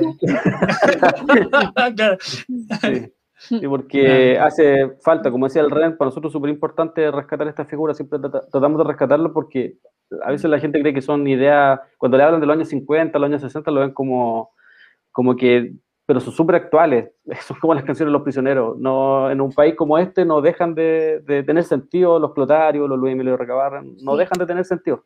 Entonces, no y sobre todo en este tiempo en donde está desprestigiada la clase política electoral, por sobre todo, eh, donde se hacen falta, hacen falta y como, ¿qué, hizo Clotario? ¿Qué hizo Luis Emilio Recabarren? ¿Qué hizo como para que nosotros podamos actualizar eso mismo? Así que eso, pues, muchas gracias y que estén muy bien.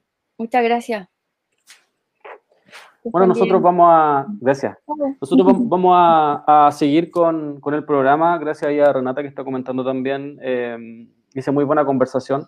Vamos a tener eh, horas extra. Sí, la hora extra. Que uno, tomemos unos 10 minutos, unos 15 minutos para, hacer, para comentar lo, que sucedió ayer, pues no podemos no, no dejarlo pasar.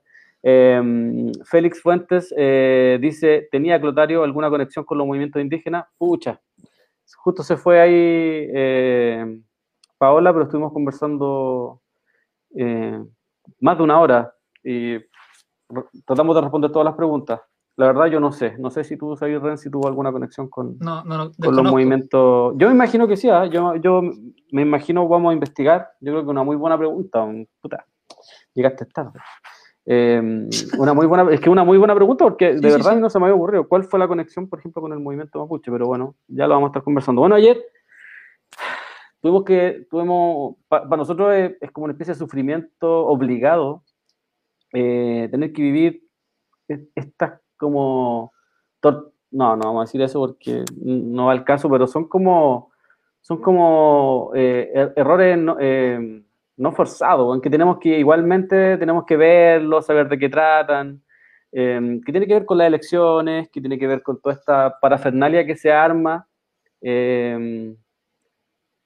puede sonar eh, un panfleto o lo que quieran, pero de verdad que se vuelve un circo, se vuelve una cacería por, los pacos del voto que empiezan a, ningunear a las personas que, no votan, que, que con toda la legitimidad del mundo no creen en estos procesos. Como lo decía también Paola cuando hablaba de Clotario, Clotario vivió casi 90 años eh, y en sus 90 años tuvo cientos de decepciones de la clase política electoral, por sobre todo de la institucionalidad, con, con procesos muy parecidos a los que estamos viviendo hoy día. Entonces, él, eh, en su experiencia, incluso ya, en, como decía el, REN, en el ocaso de su, de su vida, ya a finales de la dictadura, cuando él fallece, eh, él habla sobre el, plebiscito del 88 y él dice que no cree en ese proceso y que seguramente lo que venga después de eso va a ser más de lo mismo y que es un engaño al pueblo una vez más. Em, no se equivocó. Eh, y es lo que muchos afirmamos hoy día eh, en esta supuesta clase política que viene a, como a, traer nuevos aires, pero que trae las mismas prácticas políticas que eh, tienen los políticos de 80 o los políticos de unos 20 años de, de, esta, de esta actualidad en la que estamos viviendo, ¿no? Em, ¿Qué te pareció a ti, Ren, eh, esto de ayer? Eh, ¿Cuál es tu primera impresión de cómo se aborda, ¿no? ¿Cómo abordan estos partidos políticos que representan a muy pocas personas? Bueno, van a decir que representan a todo el país, que representan a muy pocas personas, prácticamente militantes, Em, y que no, no, finalmente con su elección y con todo lo que han armado en este tiempo, ya llevamos tres o cuatro elecciones, no sé cuántas ya, eh, finalmente la gente se ha ido como, ha ido como perdiendo el, ese, em, eso que supuestamente había aprendido en las calles, ¿no? ¿Qué, ¿Qué, te parece a ti todo esto que vivimos ayer en tema de elecciones? Eh, bueno, primero que todo creo que es, eh, yo lo he dicho varias veces, como que es el show de la tele, ¿no? Como que todo el mundo está pendiente de las elecciones y todo el mundo va a ir a votar y todo el mundo está ahí, pero bueno, uno ve la, los porcentajes de participación y 80.7% de la gente o algo así, más del 80% de la gente no fue a votar. ¿Nos quedamos cortos con lo que nosotros pensábamos, no? Eh, ¿Sabéis qué? No, recuerdo que hayamos hablado como cuánta gente iba a votar, pero yo, yo, yo sabía que iba a ser poca, pero es que en realidad es que estábamos tan ni ahí con esta elección como de...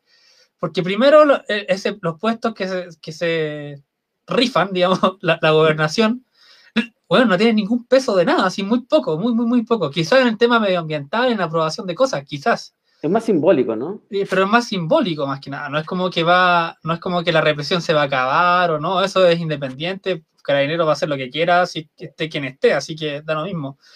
Entonces, no teníamos ninguna expectativa, pero ya, a ver que el 80% de la gente no quiso ir a votar, eso ya es como, yo creo que es muy decidor. Y claro, la, la, en vez de la gente, de estos tipos preguntarse, decir, oye, ¿qué realmente, qué está pasando? ¿Qué, qué problema hay aquí? Hacer un análisis, hacer un, buscar una solución. Claro, la solución es voto obligatorio. Pero bueno, pero es como, es súper ridículo, como no, puede, no puedes no puedes obviarte la raíz del problema. ¿Y cuál es la raíz del problema? Bueno, eso es lo que tenemos que averiguar. ¿Por qué chucha la gente no va a votar? ¿Qué es? Porque, porque es muy difícil. ¿Por la pandemia? ¿Será porque, porque la gente no le interesa realmente votar? ¿No le crea a ninguno de los personajes? Ahí ya nadie, cada uno tendrá su opinión, pero yo creo que, yo pienso que la gente no está ni ahí con ir a votar, la verdad. No se siente, no calientan a nadie estos tipos. Entonces, yo creo que por ahí Sí, mira acá Renato nos dicen con el llanto e insultos de los, de los que nos de los que no quieren de los que no quieren ahora obligar a votar. Claro, eh, se habla de democracia, se juega la boca con, un, con que hay que convocar, con que las ideas, con que este es mejor que este otro, pero cuando la gente eh, no hace, porque esto es lo que uno más o menos presiona, cuando la gente no hace lo que ellos quieren, eh, parece que les molesta, parece que, que no les gusta, ¿no? Que lo, lo, que ellos buscan es que la gente vaya a votar y que ojalá guarde incluso silencio, o sea, que vaya a votar bien sumiso, que vayan a votar bien callados y que voten lo que ellos quieren, lo que ellos esperan, porque si además no votan lo que ellos quieren, comienzan los insultos y comienzan los ninguneos y comienza toda esa porofobia que tienen todos estos progres y todo este sector que está constantemente ninguneando y roteando a las personas, ¿no? Eh, que pareciera que eh, simplemente se trata de levantarse e ir a rayar un papel. Para nosotros, y nosotros siempre lo hemos dicho, eh, el trabajo es diario, la organización es a diario. Eh, y cuando uno está en esa, o sea, para nosotros lo más fácil sería levantarnos cada cuatro años o cada dos años, ir a rayar un papel y chau. Eso es lo más, yo creo que eso, es absolutamente de gente floja que no es capaz, y yo lo digo siempre, no es ni siquiera capaz de organizar un partido de baby, o sea, eh, porque qué flojera más y qué weá más cómoda que levantarse, ir a rayar un papel e irse para la casa. Eh, porque eso es lo que hacen, porque no van a decir que se quedan organizando. Y, la, y, la, y una de las críticas que, se hace es que supuestamente nosotros podríamos estar organizando unos 30 o 40 años. Yo digo, bueno, llevan votando 31 años, no más, 32 años, 33 casi años llevan votando. ¿Y qué ha conseguido el pueblo en estos 33 años votando?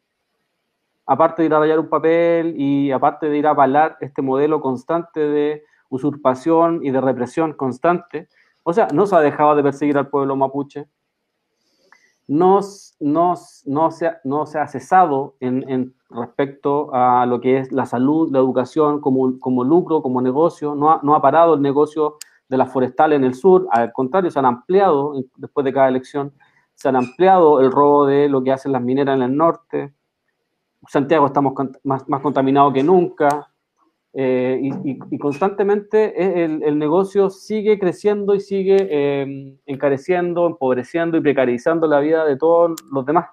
Mi conclusión, como a rasgos generales, tiene que ver con que por mucho que la gente eh, sea llamada a votar, su vida no cambia en lo absoluto. Y la gente lo ha vivido durante estos 30 años. Entonces, ¿por qué la gente tendría que creer ahora? Estamos hablando de Orrego y estamos hablando de una persona que además, como Karina Oliva y su sector, el Partido Comunes, que son, que vienen de la concertación, que nacieron en, el partido de eh, Navarro. Eh, entonces, eh, ¿cuál, ¿cuál es el método nuevo? Cuando uno habla de, de hacer cambios, cuando tú hablas de hacer cambios estructurales o cambios de fondo, los cambios estructurales y los cambios de fondo no son cambiando al administrador.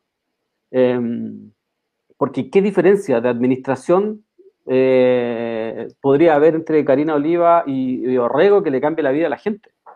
Em, si, eh, escuchamos muchas de las declaraciones de Karina Oliva y nos parecen muy similares incluso a las de eh, Claudio Orrego, alguien te podría decir, no, pero es que ella es más joven, eh, ella es nueva, pero ya, pero estamos hablando, si tú me habláis de cambios estructurales y cambios de fondo, entonces esos no son los cambios estructurales ni los cambios de fondo. Eh, esos son cambios de administrador del modelo. Nosotros, el, pueblo cuando se volcó a las calles, lo que buscaba era un cambio de modelo, un cambio de sistema. No estaba pidiendo migajas, no estaba pidiendo 10 lucas de bono, no estaba pidiendo sacar su plata de la FP, que eso finalmente la gente lo termina exigiendo porque ya para los que no saben, en las poblas ya no hay, no hay ni siquiera para comer en muchos sectores. Eh, y a mí me da la impresión que todos estos progres, todos estos sectores medios que salen a rodear a la gente y que salen a insultar a la gente porque supuestamente es floja porque no va a votar, eh, a ellos sí les cambia la vida una elección. Porque a ellos, como son de todas estas capas medias, tienen vinculación con los gobiernos, ¿no? Tienen vinculación en sus trabajos y a ellos sí les influye. Pero a la gente en la pobla, a los, sectores más pobres, a los sectores que ellos marginan de sus proyectos electorales, porque además los marginan, no, lo hacen participar. Eh, a toda esta gente no le cambia la vida ni Cass, no le cambia la vida, no le cambia la vida. No le cambia la vida eh, Frey, Elwin, Cass o Michelle Bachelet. La represión es prácticamente la misma. Las penurias son prácticamente lo mismo. La discusión de la CUT, que estábamos hablando recién, es prácticamente la misma un reajuste del salario mínimo que no supera las 10 lucas. Entonces, ¿por qué la gente tendría que confiar en eso y tendría la gente y esa actitud de quedarse en la casa es muy política? Porque por mucho que uno diga, no, es flojo, se quedó, sí, pero ese que se quedó acostado entiende que la votación no le va a cambiar en lo absoluto nada. Y es por eso mismo que entiende que no hay no entiende que no hay ningún cambio detrás de eso y que no le interesa. Hay una apatía y hay una desconexión. Pero la desconexión no es de la gente, no es del 80% de la gente que no fue a votar. La desconexión es de los tipos que arman sus proyectos personales. Porque yo hago la siguiente pregunta. ¿Quién le dijo a Karina Oliva? ¿Quién le dijo a Fernando Atria eran candidatos nuestros? ¿Quién les dijo que representaban al pueblo, que representaban a la izquierda que defendía supuestamente al pueblo? ¿Quién lo elige a ellos para eso? ¿Quién eligió a Karina Oliva? La gente. ¿Quién elige a Tomás Bodanovich, que ahora es alcalde de Maipú? ¿Quién elige a Felipe Muñoz, que es alcalde de Estación Central? ¿Quién, los designa? Porque eso es. A ellos los designan y los designan unas cúpulas de los partidos políticos en los cuales ellos participan o de los cuales se salen después eh, eh, participan. Ellos no son elegidos por la gente, no son puestos por la gente como representantes de ellos. Entonces, ¿por qué la gente va a creer en esos proyectos personales? Hay, otros, hay varios proyectos acá que son pymes, parecen pymes ya. Pamela Giles, Gabriel Boric, eh, y podríamos nombrar por lo menos 10 o 12, que finalmente son proyectos personales, que no son proyectos populares. ¿Dónde está el proyecto popular en, estos, en estos partidos, en estos conglomerados?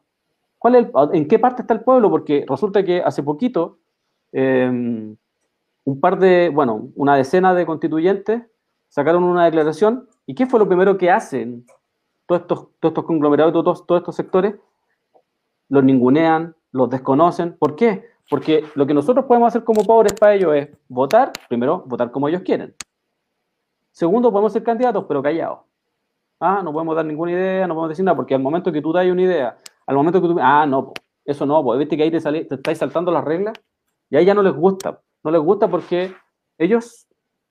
Eh, hay una clase ahí, hay un abajismo ahí, hay un paternalismo constante hacia nosotros. Entonces, ¿por qué tendríamos que creer en ellos? Si, si su proyecto político antineoliberal, cagón, no nos representa. Mira, acá No, dice, eh, país del país de Limón dice los mismos de siempre, poniendo rostros nuevos. Exacto, y es como de administrador. San- Santo Ladre dice, tampoco he visto personas en silla de ruedas, por ejemplo, o tampoco personas sordas o mudas. Bueno, Santo Ladre, trabajé en las últimas cuatro elecciones y nunca se ha ocupado la, la plantilla braille, dice. Sebastián Cristóbal dice, lo único bueno, entre comillas, es que aquí en la cuarta región no ganó Zulantay. Eh, sí, en la cuarta. Y eh, la Karen, yo no tengo miedo, dice, la desconexión es de ellos con la realidad del pueblo, designados según la conveniencia de ellos mismos. ¿Qué dices tú, Ran? Sí, porque el, tema es que tú la gente puede elegir quién gobierna, pero no cómo te gobierna. Entonces ahí está el tema. Si no, tú, claro, puedes elegir a, a quien queráis, pero al final te, se vuelve un, producto de supermercado. Tú elegí el que querí y hay, bueno, hay, hay tres, hay dos, bueno, hay dos nomás. Ahí elegí el que querí. Esto es lo mismo, pero yo elegí, es queso igual, pero vas a elegir el queso que, que puta, que uno el rojo o el azul. Mm. Y ese es el tema con la, con la democracia participativa, que más encima está coartada, ¿cachai? Entonces ya eh, no hay ninguna, ningún, no hay ninguna forma de fiscalizar a estos tipos, o no hay ninguna forma de, de revocarles el poder, o no hay ninguna forma de fiscalización directa ciudadana. Por ejemplo, ya, que nos pongamos así socialdemócratas con fiscalización ciudadana. Por último, por último, ya. Tampoco existe, po. Entonces, ¿qué, qué quieren? Así como ya, que, que gane Karina Lía Comunes. ¿Qué? Pero, ah, pero no hay presos políticos, po. ¿Cachai? Da lo mismo entonces. po. Entonces, no, no están, no están por, por cambiar el sistema, no están por ayudar a la gente, porque ni siquiera son populistas, que eso es lo peor de todo, no son populistas, porque por último ya, a hablar de populismo, hablemos de Perón, pues, bueno. ya, pues. El loco igual, igual, igual le dio plata a la gente, igual hizo un poquito de esa movilidad social, un pelín, ¿cachai? Ya hizo algo. Estos buenos no han hecho nada, pues, bueno. Nada, sí, pero nada, nada, nada, nada, nada, ¿cachai? La gente la tiene muriéndose de hambre. Entonces ni siquiera les da para ser populistas. Entonces ahí es donde da rabia. Sí, pero, pero, claro, toda la razón. Eh, pero es que tampoco eso de declararse antineoliberal es bien cagón, po, porque ya está comprobado que no basta con ser antineoliberal. El progresismo no está sirviendo y no está dando el ancho en ninguna parte. España es uno de los países que tú puedes mirar y tú puedes decir, bueno, eso va a pasar en Chile.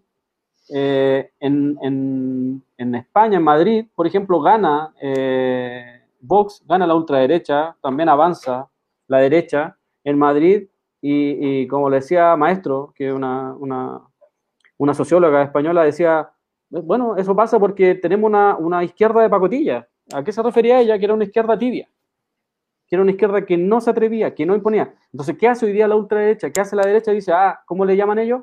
Eh, la derecha sin vergüenza, ¿cómo le dicen? La derecha sin tapujo, algo así. Una palabra que sin complejo, la derecha sin complejo. ¿A qué se refieren ellos? Es que ellos plantean sus ideas tal cual. Y, y mintiendo, mintiendo. Estamos claros que mienten. Y que están constantemente mintiendo. Y que aterrorizan y un montón de cosas más. Pero eso tiene que ver con, que, eh, con las ideas que, que, supuestamente plantean, ¿no? Eh, y acá no. Acá siempre se está como dando esas pruebas de blancura, da esas pruebas de blancura, Boric da pruebas de blancura, y siempre a la élite, ¿no? No, si yo, nosotros vamos a gobernar y vamos, no vamos a gobernar como ustedes creen.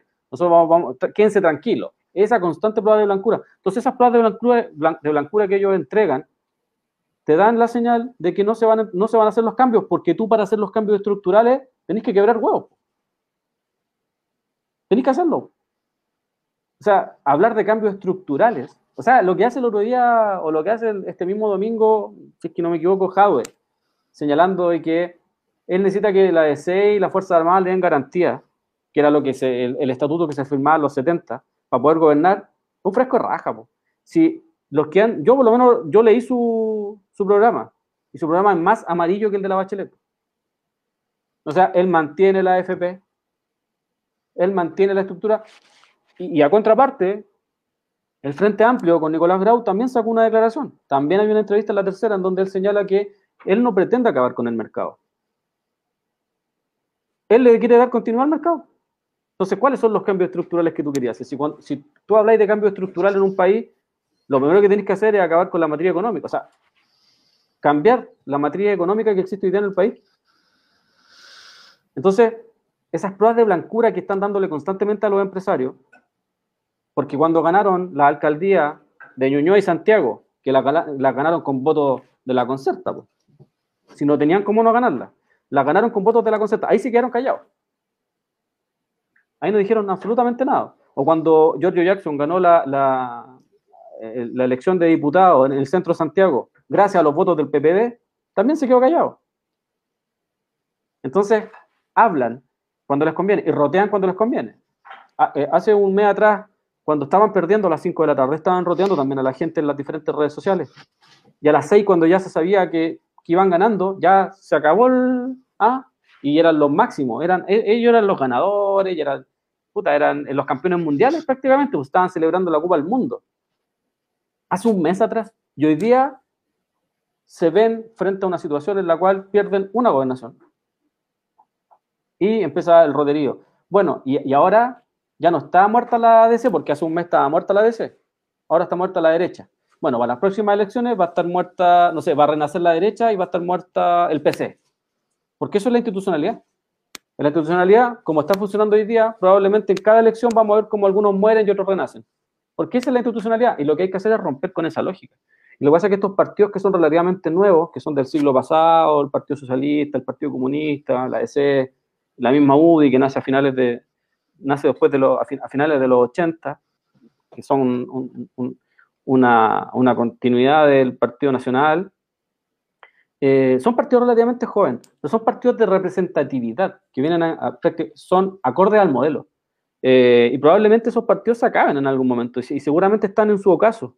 Y nosotros lo venimos manifestando hace un tiempo. La, la democracia representativa viene en caída libre en todos los espacios. Aquí en Chile todavía tratan de mantenerla, pero la democracia representativa ha sido un fracaso en todo el mundo. Eh, no, no, no, no logró resolver las demandas sociales. Y asimismo el progresismo. El progresismo tampoco logró resolver ninguna demanda social.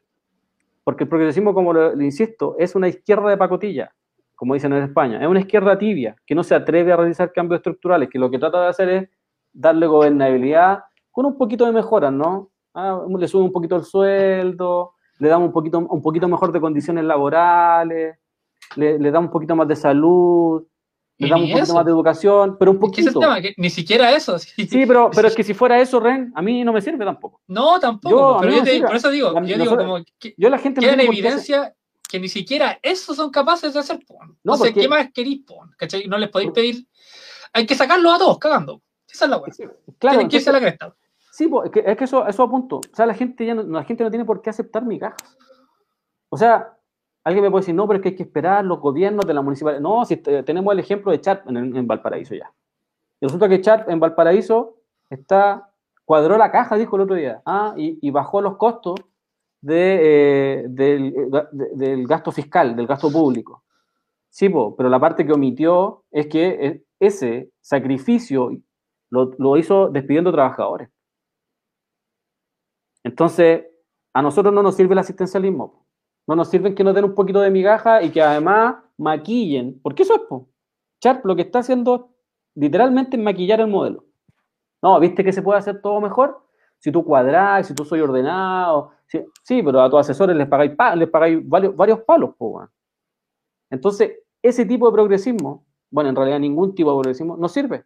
Al pueblo pobre, al pueblo de clase, no le sirve el progresismo. No le sirve, porque lo que único que hace el progresismo es acomodar a ese sector medio, que son ellos, y a los de abajo darle un poquito de migajas para que eh, relativamente no salgan a protestar y les metan mucha bulla.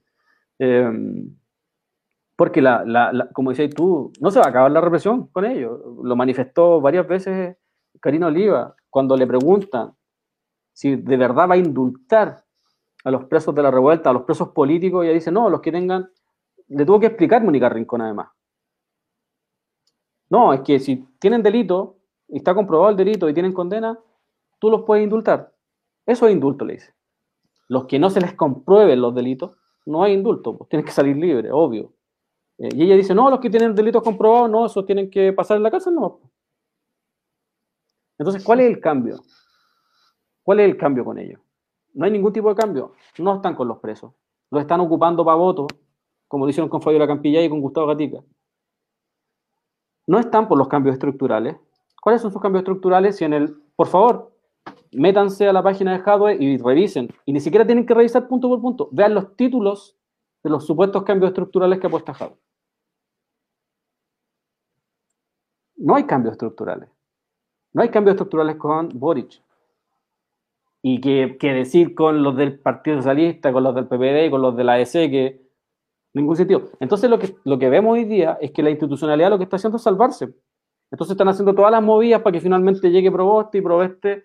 Y, y además están moviendo de tal forma, porque eso es otra cosa, en, en, esta política institucional, nosotros lo dijimos antes de las elecciones, en esta política institucional hay que tener maquinaria electoral para ganar. Y para ganar todo. Porque finalmente acá no se trata que ganaste la prueba, después ganaste las elecciones de constituyente y después estas elecciones y después la, porque el total de eso seguramente lo va a ganar la concerta. Porque si ustedes se ponen a revisar el porcentaje, la concerta razón el país. Sí. Fueron los que tuvieron más votos, más que Frente Amplio, más que el Partido Comunista. ¿Cómo cambiamos la materia económica? o sea, para eso, por ejemplo, tenemos la Fundación Sol que ha planteado varios, varias formas de enfrentar eso. Hay varios, hay varios estudios que ellos han planteado de cómo cambiar la estructura, porque la que existe hoy día, la neoliberal, según la 21.200 no podemos tocarla. Porque lo que permite hoy día que los ricos sigan siendo más ricos y que sigan acumulando riqueza versus millones de pobres eh, es la matriz neoliberal que existe hoy día. Pero si uno hace el análisis corto, no, no sirve simplemente ser antineoliberal hoy día. Porque lo antineoliberal quita ciertas cosas nomás pero seguís, seguís esclavizado, seguís con un pueblo pobre y es cosa de ver otros países nomás. Donde, No, y- donde, ah, Sí, dale. Y lo otro es que son que son procesos a largo plazo. O sea, nosotros podemos decir, ya queremos ser igual que Europa, así, ya, igual que Europa, y copian toda la hueá, así, tal cual. Pero ¿qué está pasando ya ahora? La- las victorias del pueblo, la- todas las victorias que, que, se, que hay, que el- todo el bienestar que hay, esa bueno es para siempre, eso va a durar un rato. Eso es después de la Segunda Guerra y después de la Primera Guerra, porque murieron cuántos, 50 millones de personas. Pero, pero espérate nomás, 30 años más y esa weá es. De hecho, ahora mismo, por ejemplo, en Francia mismo, ya.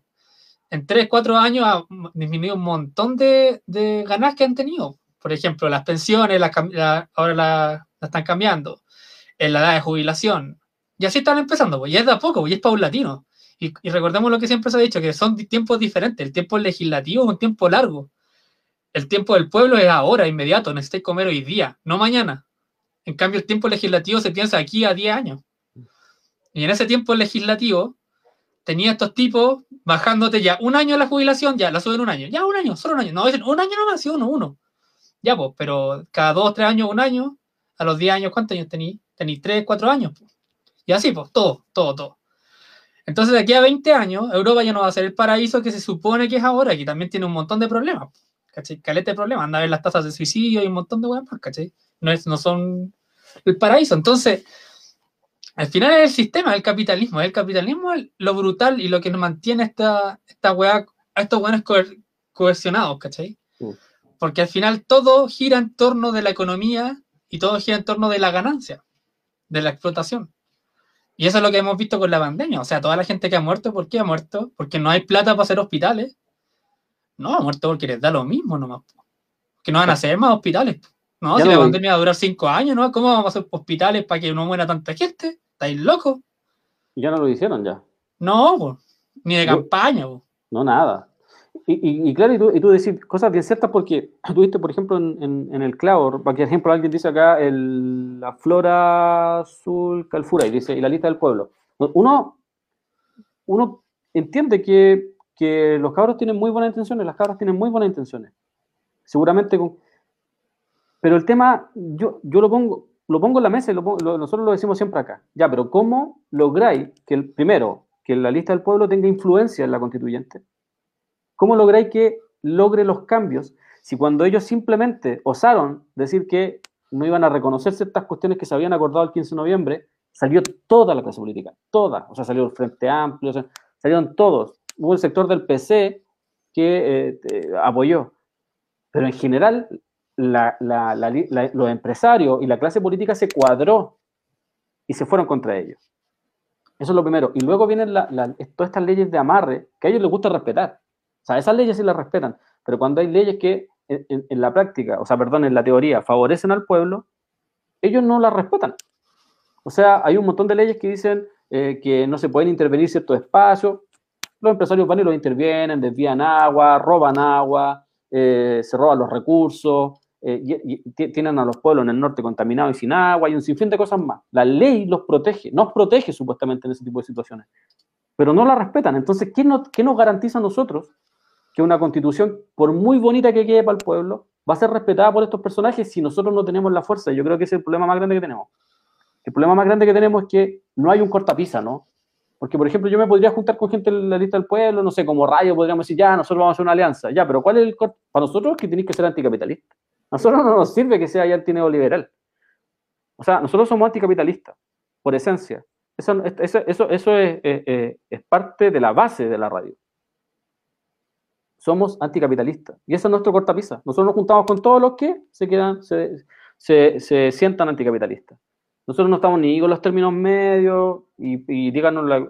Porque otro punto que da- también Ren, que es súper cierto, que mucha gente dice, claro, ah, los que yo no voto me organizo. Mira, nosotros no creemos en esa wea. Nosotros creemos en la organización. Nosotros nunca, nunca hemos dicho que la gente, por ejemplo, no vaya a votar. Pero sí creemos en la organización. Entonces alguien nos podría decir, ah, pero aquí se van a organizar 30 años. Bueno, insisto, llevan votando 50 años. ¿Y cuáles han sido los cambios para el pueblo? ¿Cuáles han sido los cambios estructurales que el pueblo ha, obtenido? Los únicos cambios estructurales estuvieron en los 70 y por no tener la fuerza y por no tener la organización, se los robaron, los asesinaron, los torturaron y se los quitaron de una, de un cuajo. No les costó nada, devolvieron toda la foja a foja cero. Y eso es por no tener la organización. Eso es por no tener un proyecto político revolucionario, un proyecto político de verdad. Porque ¿de qué sirven, de qué sirven estos proyectos? ¿Qué hemos avanzado, por ejemplo, desde que ingresan al Congreso Gabriel Boric, Jojo Jackson, eh, Camila Vallejos, Carol Cariola y, los otros los otros dirigentes, por ejemplo, del Partido Comunista, que se dicen representantes del pueblo y el Partido del Pueblo? ¿Qué, qué- ¿En qué hemos avanzado? A lo único que ellos entran al Congreso es a frenar ciertas situaciones y a frenar situaciones que son bien superficiales en realidad. O sea, frenan weas así como, ah, y ahora avanzamos en el aborto tres causales. Y ahí. ya. Eh, no, que ahora educación gratuita. Resulta que a cambio de esa educación gratuita que le llega a 300.000 eh, jóvenes, la banca sigue adentro y la banca gana más que nunca hoy día. Entonces, ¿cuál fue el cambio estructural? Los cabros siguen endeudados, muchos, millones. Eh, ¿Cuáles son los cambios estructurales en la salud que han obtenido estos personajes al estar dentro del Congreso? Entonces, esa lógica de que, ah, no, que hoy día somos cinco, ah, pero es que mañana necesitamos 20, ya, y después, ¿cuál es? ah, no, pero es que también necesitamos que sea, que tener un presidente. Bueno, si en algún momento cuando asume Michelle Bachelet, son mayoría, Sí, po. y no se realizó ningún cambio estructural, ninguno. Tampoco nace de esos gobiernos ni de esos parlamentarios, nacen demandas a favor del pueblo. Nacen cuestiones que son maquillaje nomás. Pero no nace del el Noma FP, no nace ni de ningún eh, diputado. Eh, la educación como un derecho, porque hay que olvidarse, la educación no, no tiene por qué ser gratuita. Seguía hablando en la lógica neoliberal. La educación tiene que ser un derecho. No existe la educación como un derecho, no existe la salud como un derecho. Y te hay llenado de, de- de- parlamentarios del Frente Amplio, de- del Partido Comunista, que supuestamente vienen a defender. ¿Cuáles son los cambios estructurales que hemos obtenido? Ninguno. Entonces, en cada elección hay una desilusión. Entonces, ¿por qué esperan que la gente vaya a votar si la gente ya no les cree? La gente no les cree porque no son parte de esos proyectos. Primero, no son proyectos populares. Son, proyectos, son eh, proyectos que vienen a maquillar el modelo y la gente lo entiende así. La gente sabe que es eso. Entonces la gente no les cree porque no se siente parte de ustedes. Porque entiende que ustedes finalmente son cuicos, que son de otra clase, que ya se acomodaron, o que simplemente son escaladores como algunos que estaban postulando ayer también a cierto. ¿Qué les interesa acomodarse en el poder y que se ven a, ya se ven arreglados entrando ahí al Congreso, se ven entrando a las gobernaciones, a las municipalidades, sentándose ¿ah? y, y teniendo relación con todo el poder? Sí es eso. Pero cambios estructurales de verdad, no. Mira, acá Iván Nauden dice, han cachado que los socialdemócratas y progres dan como horizonte ideal y para eso llegar a Nueva Zelanda. Exacto, nos río toda la noche. Exacto. Sí. O sea, más encima nos plantean una realidad que no es la nuestra. Y anda a convencer de eso, no a nosotros, po, no a los pobres, anda a convencer de eso a, a, Luxic, a Mate, a Angelini, que no están ni a un metro de esa wea. Porque eso les significaría tener menor, menor utilidad en su empresa. Entonces, ¿por qué eh, van a, eso no lo van a cambiar? Matías Matus dice, pero si ni siquiera han sido capaces de proteger a los niños del Sename. ¿Cachai? Yo me recuerdo, o sea, de hecho, tú, pudieran haber protegido a los niños del Sename cuando eh, se le realiza la, acusación a, a, Javiera Blanco. Eh, y estos personajes dieron toda una cátedra, viste que hablan en el Congreso y me acuerdo que Camila Vallejo hasta se puso a llorar. Y resulta que cuando viene el momento de la acusación a Javiera Blanco, la terminan protegiendo. Bueno, eso significó y eso significa que hasta el día de hoy sigan eh, habiendo tortura, muerte y un sinfín de, situaciones absolutamente del terror dentro de, Sename. Eh, entonces, está ahí, ¿cachai? La gente lo sabe. Aquí están hablando el Sename, otros que se quieren, nos quieren. No, y hay otro tema que, no ha salido, que es la constitución pues, misma. La constitución misma, por ejemplo, tenemos que, bueno, tenemos que recordar que estamos en un contexto que es Latinoamérica, ¿cierto? Que es el patio trasero, Estados Unidos, que están ahí las no sé cuántas bases de milico, gringas, etcétera. Y, y, bueno, ahora se dice, hoy va a ser la primera, como que, como que de repente, como que es la primera asamblea constituyente de la historia, que ni siquiera es asamblea constituyente, pero como la primera en la historia de la humanidad, así como que nunca nadie ha hecho una constitución. Y paritaria. Nunca, nadie, nunca. ¿Cachai? Paritaria, bueno. Nadie nunca. Pero bueno, tenemos casos súper específicos. Recordemos que antes del 18 de octubre del 2019 acá en Chile, había protestas en Colombia. Bueno, ahora, ¿qué pasa? Hay protestas en Colombia. ¿Cuándo fue la última constitución en Colombia? El 90. ¿Cómo le dicen a esa constitución? La constitución de la democracia. Se llama esa constitución. Porque fue muy parecida a la que hay acá. Fue con, con escaños, no sé qué, con el pueblo indígena y todos se juntaron, se tomaron de la mano, firmaron la constitución. Bueno, ahí tampoco. ¿Cachai? 30 años después, ¿qué pasa ahí? La media cagada. Bueno, otro, otro, caso. Sigamos. Ecuador. Ya, Ecuador. No, estuvo Rafael Correa, ¿cachai? Un, gran, ejemplo, claro, ¿no?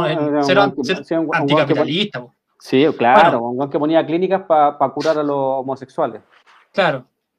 Bueno, ellos hicieron una constitución también, po. La constitución del medio ambiente. Esa constitución considera a la Pachamama como un ente vivo. La Tierra es un ser vivo y hay que cuidarlo. Bueno, ¿en qué están en Ecuador? Ahí están, po.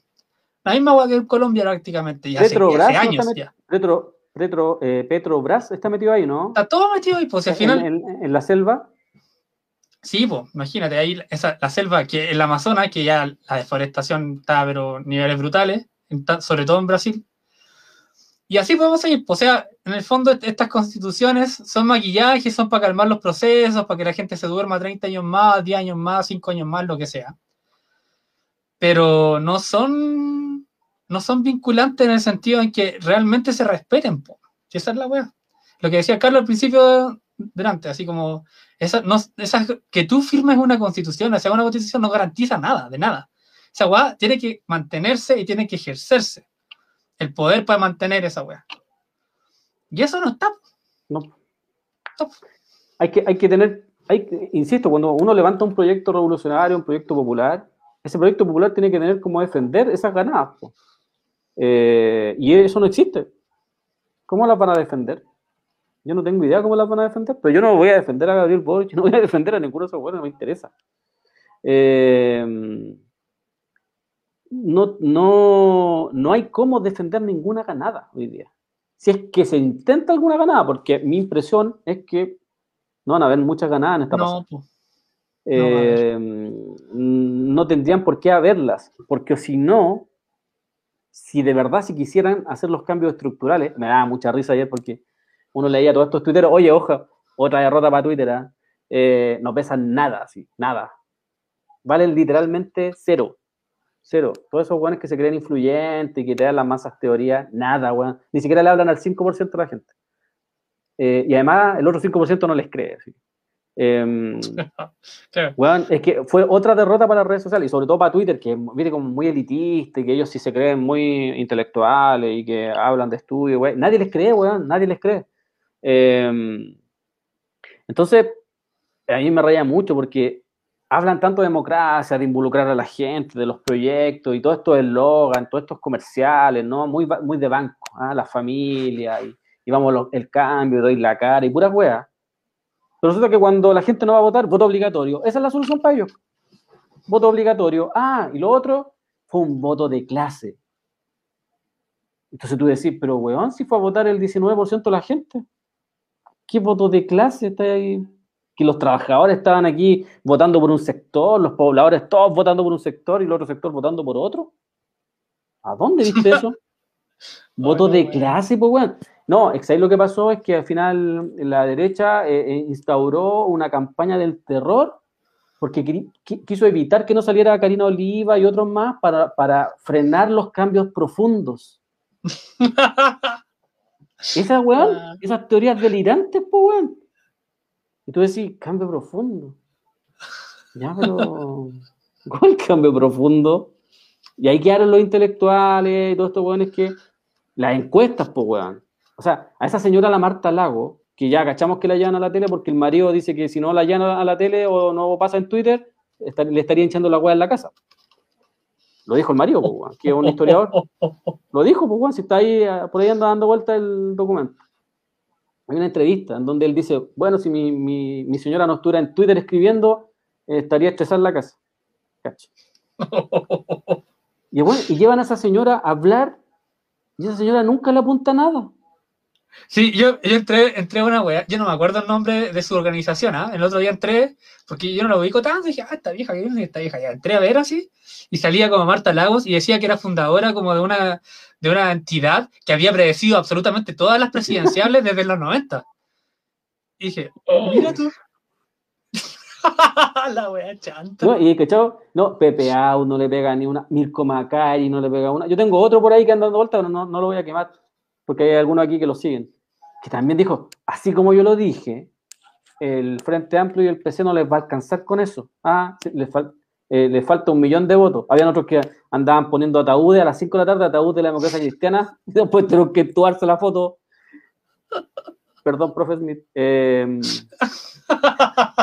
perdón, se cayeron tus ídolos. Se cayeron del, Oh, de la se cayeron de Weón, es que, weón, es que impresionante. Y lo otro era, porque yo siempre me llamó mucho la atención porque el discurso ese de que si perdía Orrego, enterraban a la concertación. A mí me llamaba mucho la atención porque yo me puse a revisar los datos y la concertación en las elecciones de mayo había arrasado en todo el país. Y de hecho ahora arrasaron, se quedaron casi con, se quedaron con el 65, 64% de las gobernaciones. El 12% el, el Frente Amplio, un otro por ciento el- los independientes, otro porcentaje el PC, uno o dos, eh, uno parece que la, la, la Chile Vamos, y era. ¿Sí? ¿De qué muerte hablan de la concentración si la concentración está más viva que nunca? Además, la concentración tiene un montón de tapados en la constituyente. Yo me la juego al tiro acá. Jaime Baza, perdón, sí, Jaime Baza, Mauricio Daza, Agustín. Esque- Agu- Agustín Esquella, ya, Agustín Esquela, Agustín Esquella. Eh, esos son del lago. Y esos trabajaron en una fundación que se llama Fundación Democracia, que ustedes también la pueden buscar. Se llama Fundación Democracia. Y esos buenos levantaron un proyecto hace como 4 o 5 años que se llama. eh, se llama. mm, Tu Constitución. Se llama Tu Constitución. Y en esa trabajaron todos esos personajes que ahora están. Pato Fernández es otro. Entonces, ojo, ojo con lo que se viene, que puede. Mi teoría, como soy un weón pesimista, yo creo que lo que va a salir de ahí va a ser peor de lo que tenemos hoy día. Porque no hay fuerza, porque no hay organización, porque uno no la ve. ¿Cachai? Acá dice, Karen, yo no tengo miedo, dice, cambiar la constitución no sirve de nada si se mantienen jueces fiscales. Jueces fiscales. Lo otro que uno puede revisar, que está en CIPER, para que no crean que es una vaina invento nosotros, eh, la comisión técnica. La, la comisión técnica, que es quien va a supervigilar cuando estén escribiendo la constitución, está eh, integrada por empresarios. Está en un reportaje de CIPER del año pasado, de noviembre del año pasado, o de noviembre, no sé de cuándo. De- parece que de, de- no sé si del 2019 el 2020, en el día de la marmota. Sí, tengo acá mira, dice, los vínculos con el poder político y empresarial de los miembros de la Comisión Técnica Constituyente. Y esos son los que van a 27 supervisar. de, de diciembre, de noviembre de 2019. Cacha. Eso fue después del arreglo, cuando, se, cuando ya se, se, se demuestra que va a haber un plebiscito todo. Esto pone formar la comisión técnica y la comisión técnica la, conforman puros empresarios. Entonces, ¿qué cambio va a haber ahí? Y los otros que van a supervigilar la, constituyente son los fiscales, son los jueces, el Poder Judicial. ¿Y por qué el Poder Judicial está ahí? Es porque el Poder, Judicial se va a encargar de que no se, no se pase a llevar ningún tratado de libre comercio. Ningún tratado que tenga, ningún negocio que tenga que ver con empresas extranjeras, por ejemplo. Eh, entonces, eh, ojo que esto puede ser peor de lo que uno cree. Eh, Iván Naudan, Nauduan dice, deja culiar Marta Lago, tuitea cada 10 minutos, no trabaja, no hace ni una abuela. Eh, sí, y la de Renata Barón dice, la elite siempre se cuida. Sí, hay, Mira. hay gen- hay gente que pasa todo el día subiendo a Julio César Rodríguez, weón, ahí. Mira, dice-. La comisión quedó in- integrada por Gastón Gómez en representación de RN. David Wina, RN. Sebastián Soto, Independiente, Chile Vamos, Independiente, pues bueno. Ernesto Silva, UDI. Ernesto Arturo Silva. Fermandois. Espera, espera, espera. ¿Ustedes saben quién es Ernesto Silva, no? Yo no lo Ernesto, conozco. Ernesto Silva era presidente de la UDI. Ernesto ah, Silva, ya sé quién es. sí, Ernesto sí, sí. Silva era el weón que le, le, le, le hacía las leyes tal cual, igual que la, que la pero este weón se le hacía a la ISAPRE. Incluso sacó una ley para las ambulancias de la ISAPRE, pues weón. Y ahí fue que lo pillaron. Y ahí se tuvo que ir cagando con los pentas, porque él también estaba involucrado con los, con los pentas. Fue tal el nivel de, de, de- de que se descubrió que el weón robaba, que un tránfuga así, pero de los más, de los criminales más grandes, que weón se arranca. Y se arranca, y, y después ahí donde, eh, donde se, se sentó, eh, tranquilamente, eh, director de la Universidad del Desarrollo. Eh, sin ningún problema. Ahí dice, eh, ahí el profe Smith, que el más seco, nos colocó la comisión técnica del reportaje de CIPER, que está ahí en, en- en un link, y nos coloca hoja en blanco. Eh, CIPER Chile, una nueva constitución, una hoja en blanco con tinta invisible. Mira, Ese es el título. si- y sigue, si llegamos a la mitad, no, ni en la mitad. Ernesto Silva es el tercero, cuarto. Son como varios. Mira. Arturo Fermandoa, Fermandois, UDI. Isabel Animat, Evópoli. José Francisco García, Evópoli. Cristina Escudero, DC. Pamela Figueroa, PPD. Emilio Oñate, PR. Gabriel Osorio, PS. Alejandra Zúñiga, Partido Liberal. Sebastián Elwin, Comunes. Y Claudia Hayes, RD. Sebastián Elwin, nieto de Patricio Elwin, nieto o, o hijo de Mariana Elwin, no sé si es nieto o bisnieto, porque vos cacháis que no, uno nunca sabe Primo. cuál es el Creo que parentesco son primos. O sea, seguro son primos, pero en realidad no, no, sabemos si Mariana Elwin podría ser su tía y su mamá al mismo tiempo. Eh, Abraham Muñoz dice, ¿qué se teje? Bueno, se teje, estábamos hablando de la comisión técnica. Entonces, ojo, entonces las elecciones finalmente lo que uno entiende es que no producen ningún cambio, eso la gente lo percibe. O sea, cuando tú conversáis, la gente tiene muy, muy claro el diagnóstico. Si estos buenos ven a la gente así como, ah, como, porque estos buenos desprecian al pobre, ¿cachai? Entonces tú- estos buenos desprecian al, al pueblo mapuche. Eh, Las teorías que, que, que, puta, que vimos ayer, que escuchamos, que leímos, eran así, pero delirantes. Así, weón, yo, yo no, de verdad. Eh, Aaron Álvarez dice, y Atria, bueno, Atria tiene que ir a arreglar eh, unos problemas que tiene allá en Arica. ¿Ah? Piola, algo piola. Se Sí, murió ¿cuánta gente murió? no Unos sé, cuantos miles nomás. Sí, no importa. eh, algo piola. lo mismo, si total. No, él solo fue como testigo, así que no importa. Ah, Oye, sí. Mira, dice. le, le- le paga la, Dice le, Inés- eh, le paga la, le pagó la 741. minera, le pagó la minera sueca, pero él no iba con ellos. ¿ah? No, voy iba a a no. litigar, porque esa fue la única weá, ¿cachai? Ya, litigué, litigué, no, si no litigaste. Ya, y, alguien- y cuando él dice, ah, pero usted fue asesor, Eh, pero litigué, pero litigué, ¿cachai? Era como su única defensa, el weón fue asesor de los hueones. Ellos le pagan, si finalmente la pregunta era, ya, ¿quién te pagó? Eh, pero litigué, no, pero por favor responda, ¿quién paga? Bueno, yo hago, yo hago de acá eh, los desafío a que me diga alguien si yo litigué. Pues, weón, ¿quién te pagó? Esa era la pregunta. ¿Quién te pagó? Paga la minera sueca. ¡Oh! Se fue. Nos, nos censuraron. Bueno, vamos a ver el comentario. Dice: Está lo más arreglado posible para que se mantenga prácticamente la misma constitución. Entonces, JBR, VN, VLNC. Ah, Javier Venezuela. Bueno, ¿para qué se ponen esos nombres? Ahí volvió el Carlos. La venganza del profe. Inés 101, llegó la Inés y pasó esto. No, ya están odiando. No puede ser. No, ya hemos odiado harto, ya son las 11, no tenemos que irnos. Sí, ya, muchas horas extra. Sí, llevamos dos horas.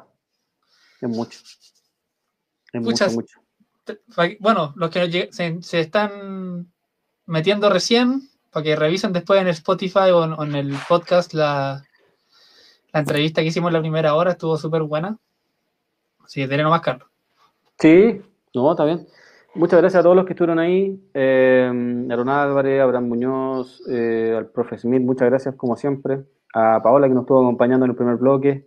Renata Brown, a la Karin Yo No Tengo Miedo, a Alejandro Pino, de los que me voy acordando, el Harrison Fall, a la Magu. Eh, va a costar que cambie la constitución de raíz. Los fachos son los que tienen el poder económico y con eso nos cagan en mucho. Más que el poder económico, que es súper importante, tienen la fuerza, Abraham. Entonces, eh, sí, pues la lucha siempre sigue. Eh, ¿Cómo, insisto, háganle esta pregunta a sus candidatos, a los que, a los que los van a representar? Háganle la pregunta, siéntense. ¿Sabéis qué? Pero vale, creo que me expliqué algo. ¿Cómo van a hacer para que Luxic, Mate, Angelini, y todo, Piñera y todos esos personajes que no se van a ir para la casa porque tú rayaste un papel, eh, van a respetar la constitución? ¿Cómo lo vais a hacer? Eh, los vamos a meter presos. No, hermano, no te va a resultar.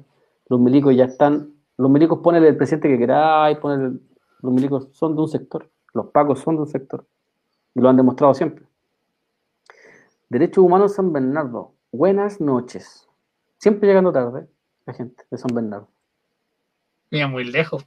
Ah, por eso. No, un saludo a los compas ahí que siempre están trabajando. Epifania dice, por eso esto no va a llegar a ningún lado. Van a hacer la media tapita con la, mes- con la mesa técnica. Todo por proteger los intereses económicos de algunos. Po. Sí, acá finalmente lo que se hace es que la, la, la, la- la burguesía se está reproduciendo, instala nuevos personajes y se, y se protege. Mirko Macari diciendo que la derecha temerosa salió en masa a votar por Orrego y, y evitar que Jadwe sea presidente.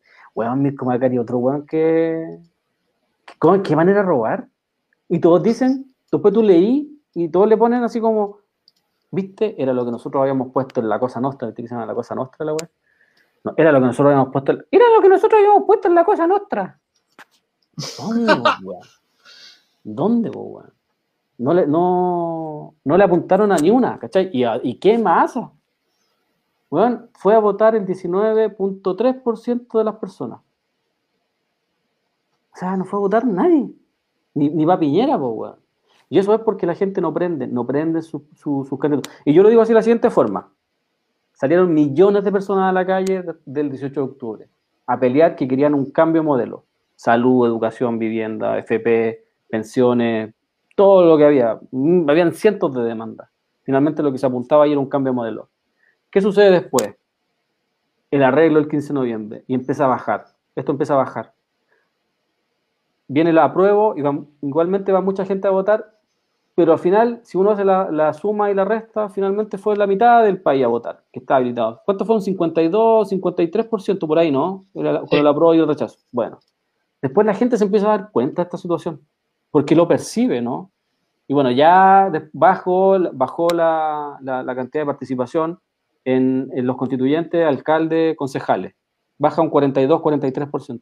Y hoy día ya baja definitivamente, porque la gente no se siente representada eh, por sus demandas, no se siente representada por sus proyectos, que finalmente, y yo lo digo aquí así a tono personal, no lo digo a tono son proyectos personales.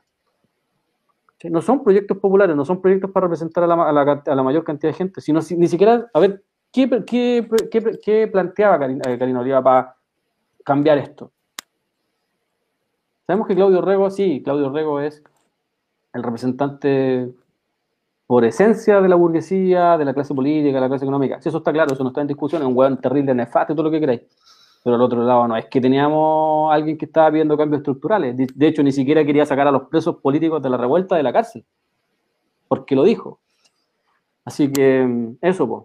El padre de Ernesto Silva dice Jaridas, Ernesto Silva Bala, Balafuy, era director de Fundación Miguel Cascach. Cacha, po. De- de- Derechos Humanos San Bernardo dice, estábamos en un en vivo por los seis presos de San Bernardo para que lo difundan. Bien, me parece. Buena. Karen Yo no también se caga la risa. No le podemos pedir mucho a alguien del Frente Amplio. No le vamos a pedir nada al Frente Frente Amplio. Eh, JBR, Venezuela parece que es. ¿Y cuál sería una opción para que esto cambie de raíz? Puta, siempre la misma pregunta. No, ya lo hemos dicho veces. Y son- ya no estamos pasados. Lo único fome es que van a usar como excusa la falta de votantes para el voto obligatorio. Sí, bueno. Y ya tener que levantarse y rayar una hueá de papel por estos hueones. Puta que les voy a No, hay que, hay que tomar vacaciones esos días. Pedir el permiso de vacaciones. Les voy a escribir, weón, pero si me toca ir a votar, weón, les voy a poner una sarta de weas así. Gabriel Boric con Giorgio Jackson. Sí, es verdad, era malita la candidata. Es que en realidad, sí, aparte de ser malita, hoy hizo una, hizo una apología así como.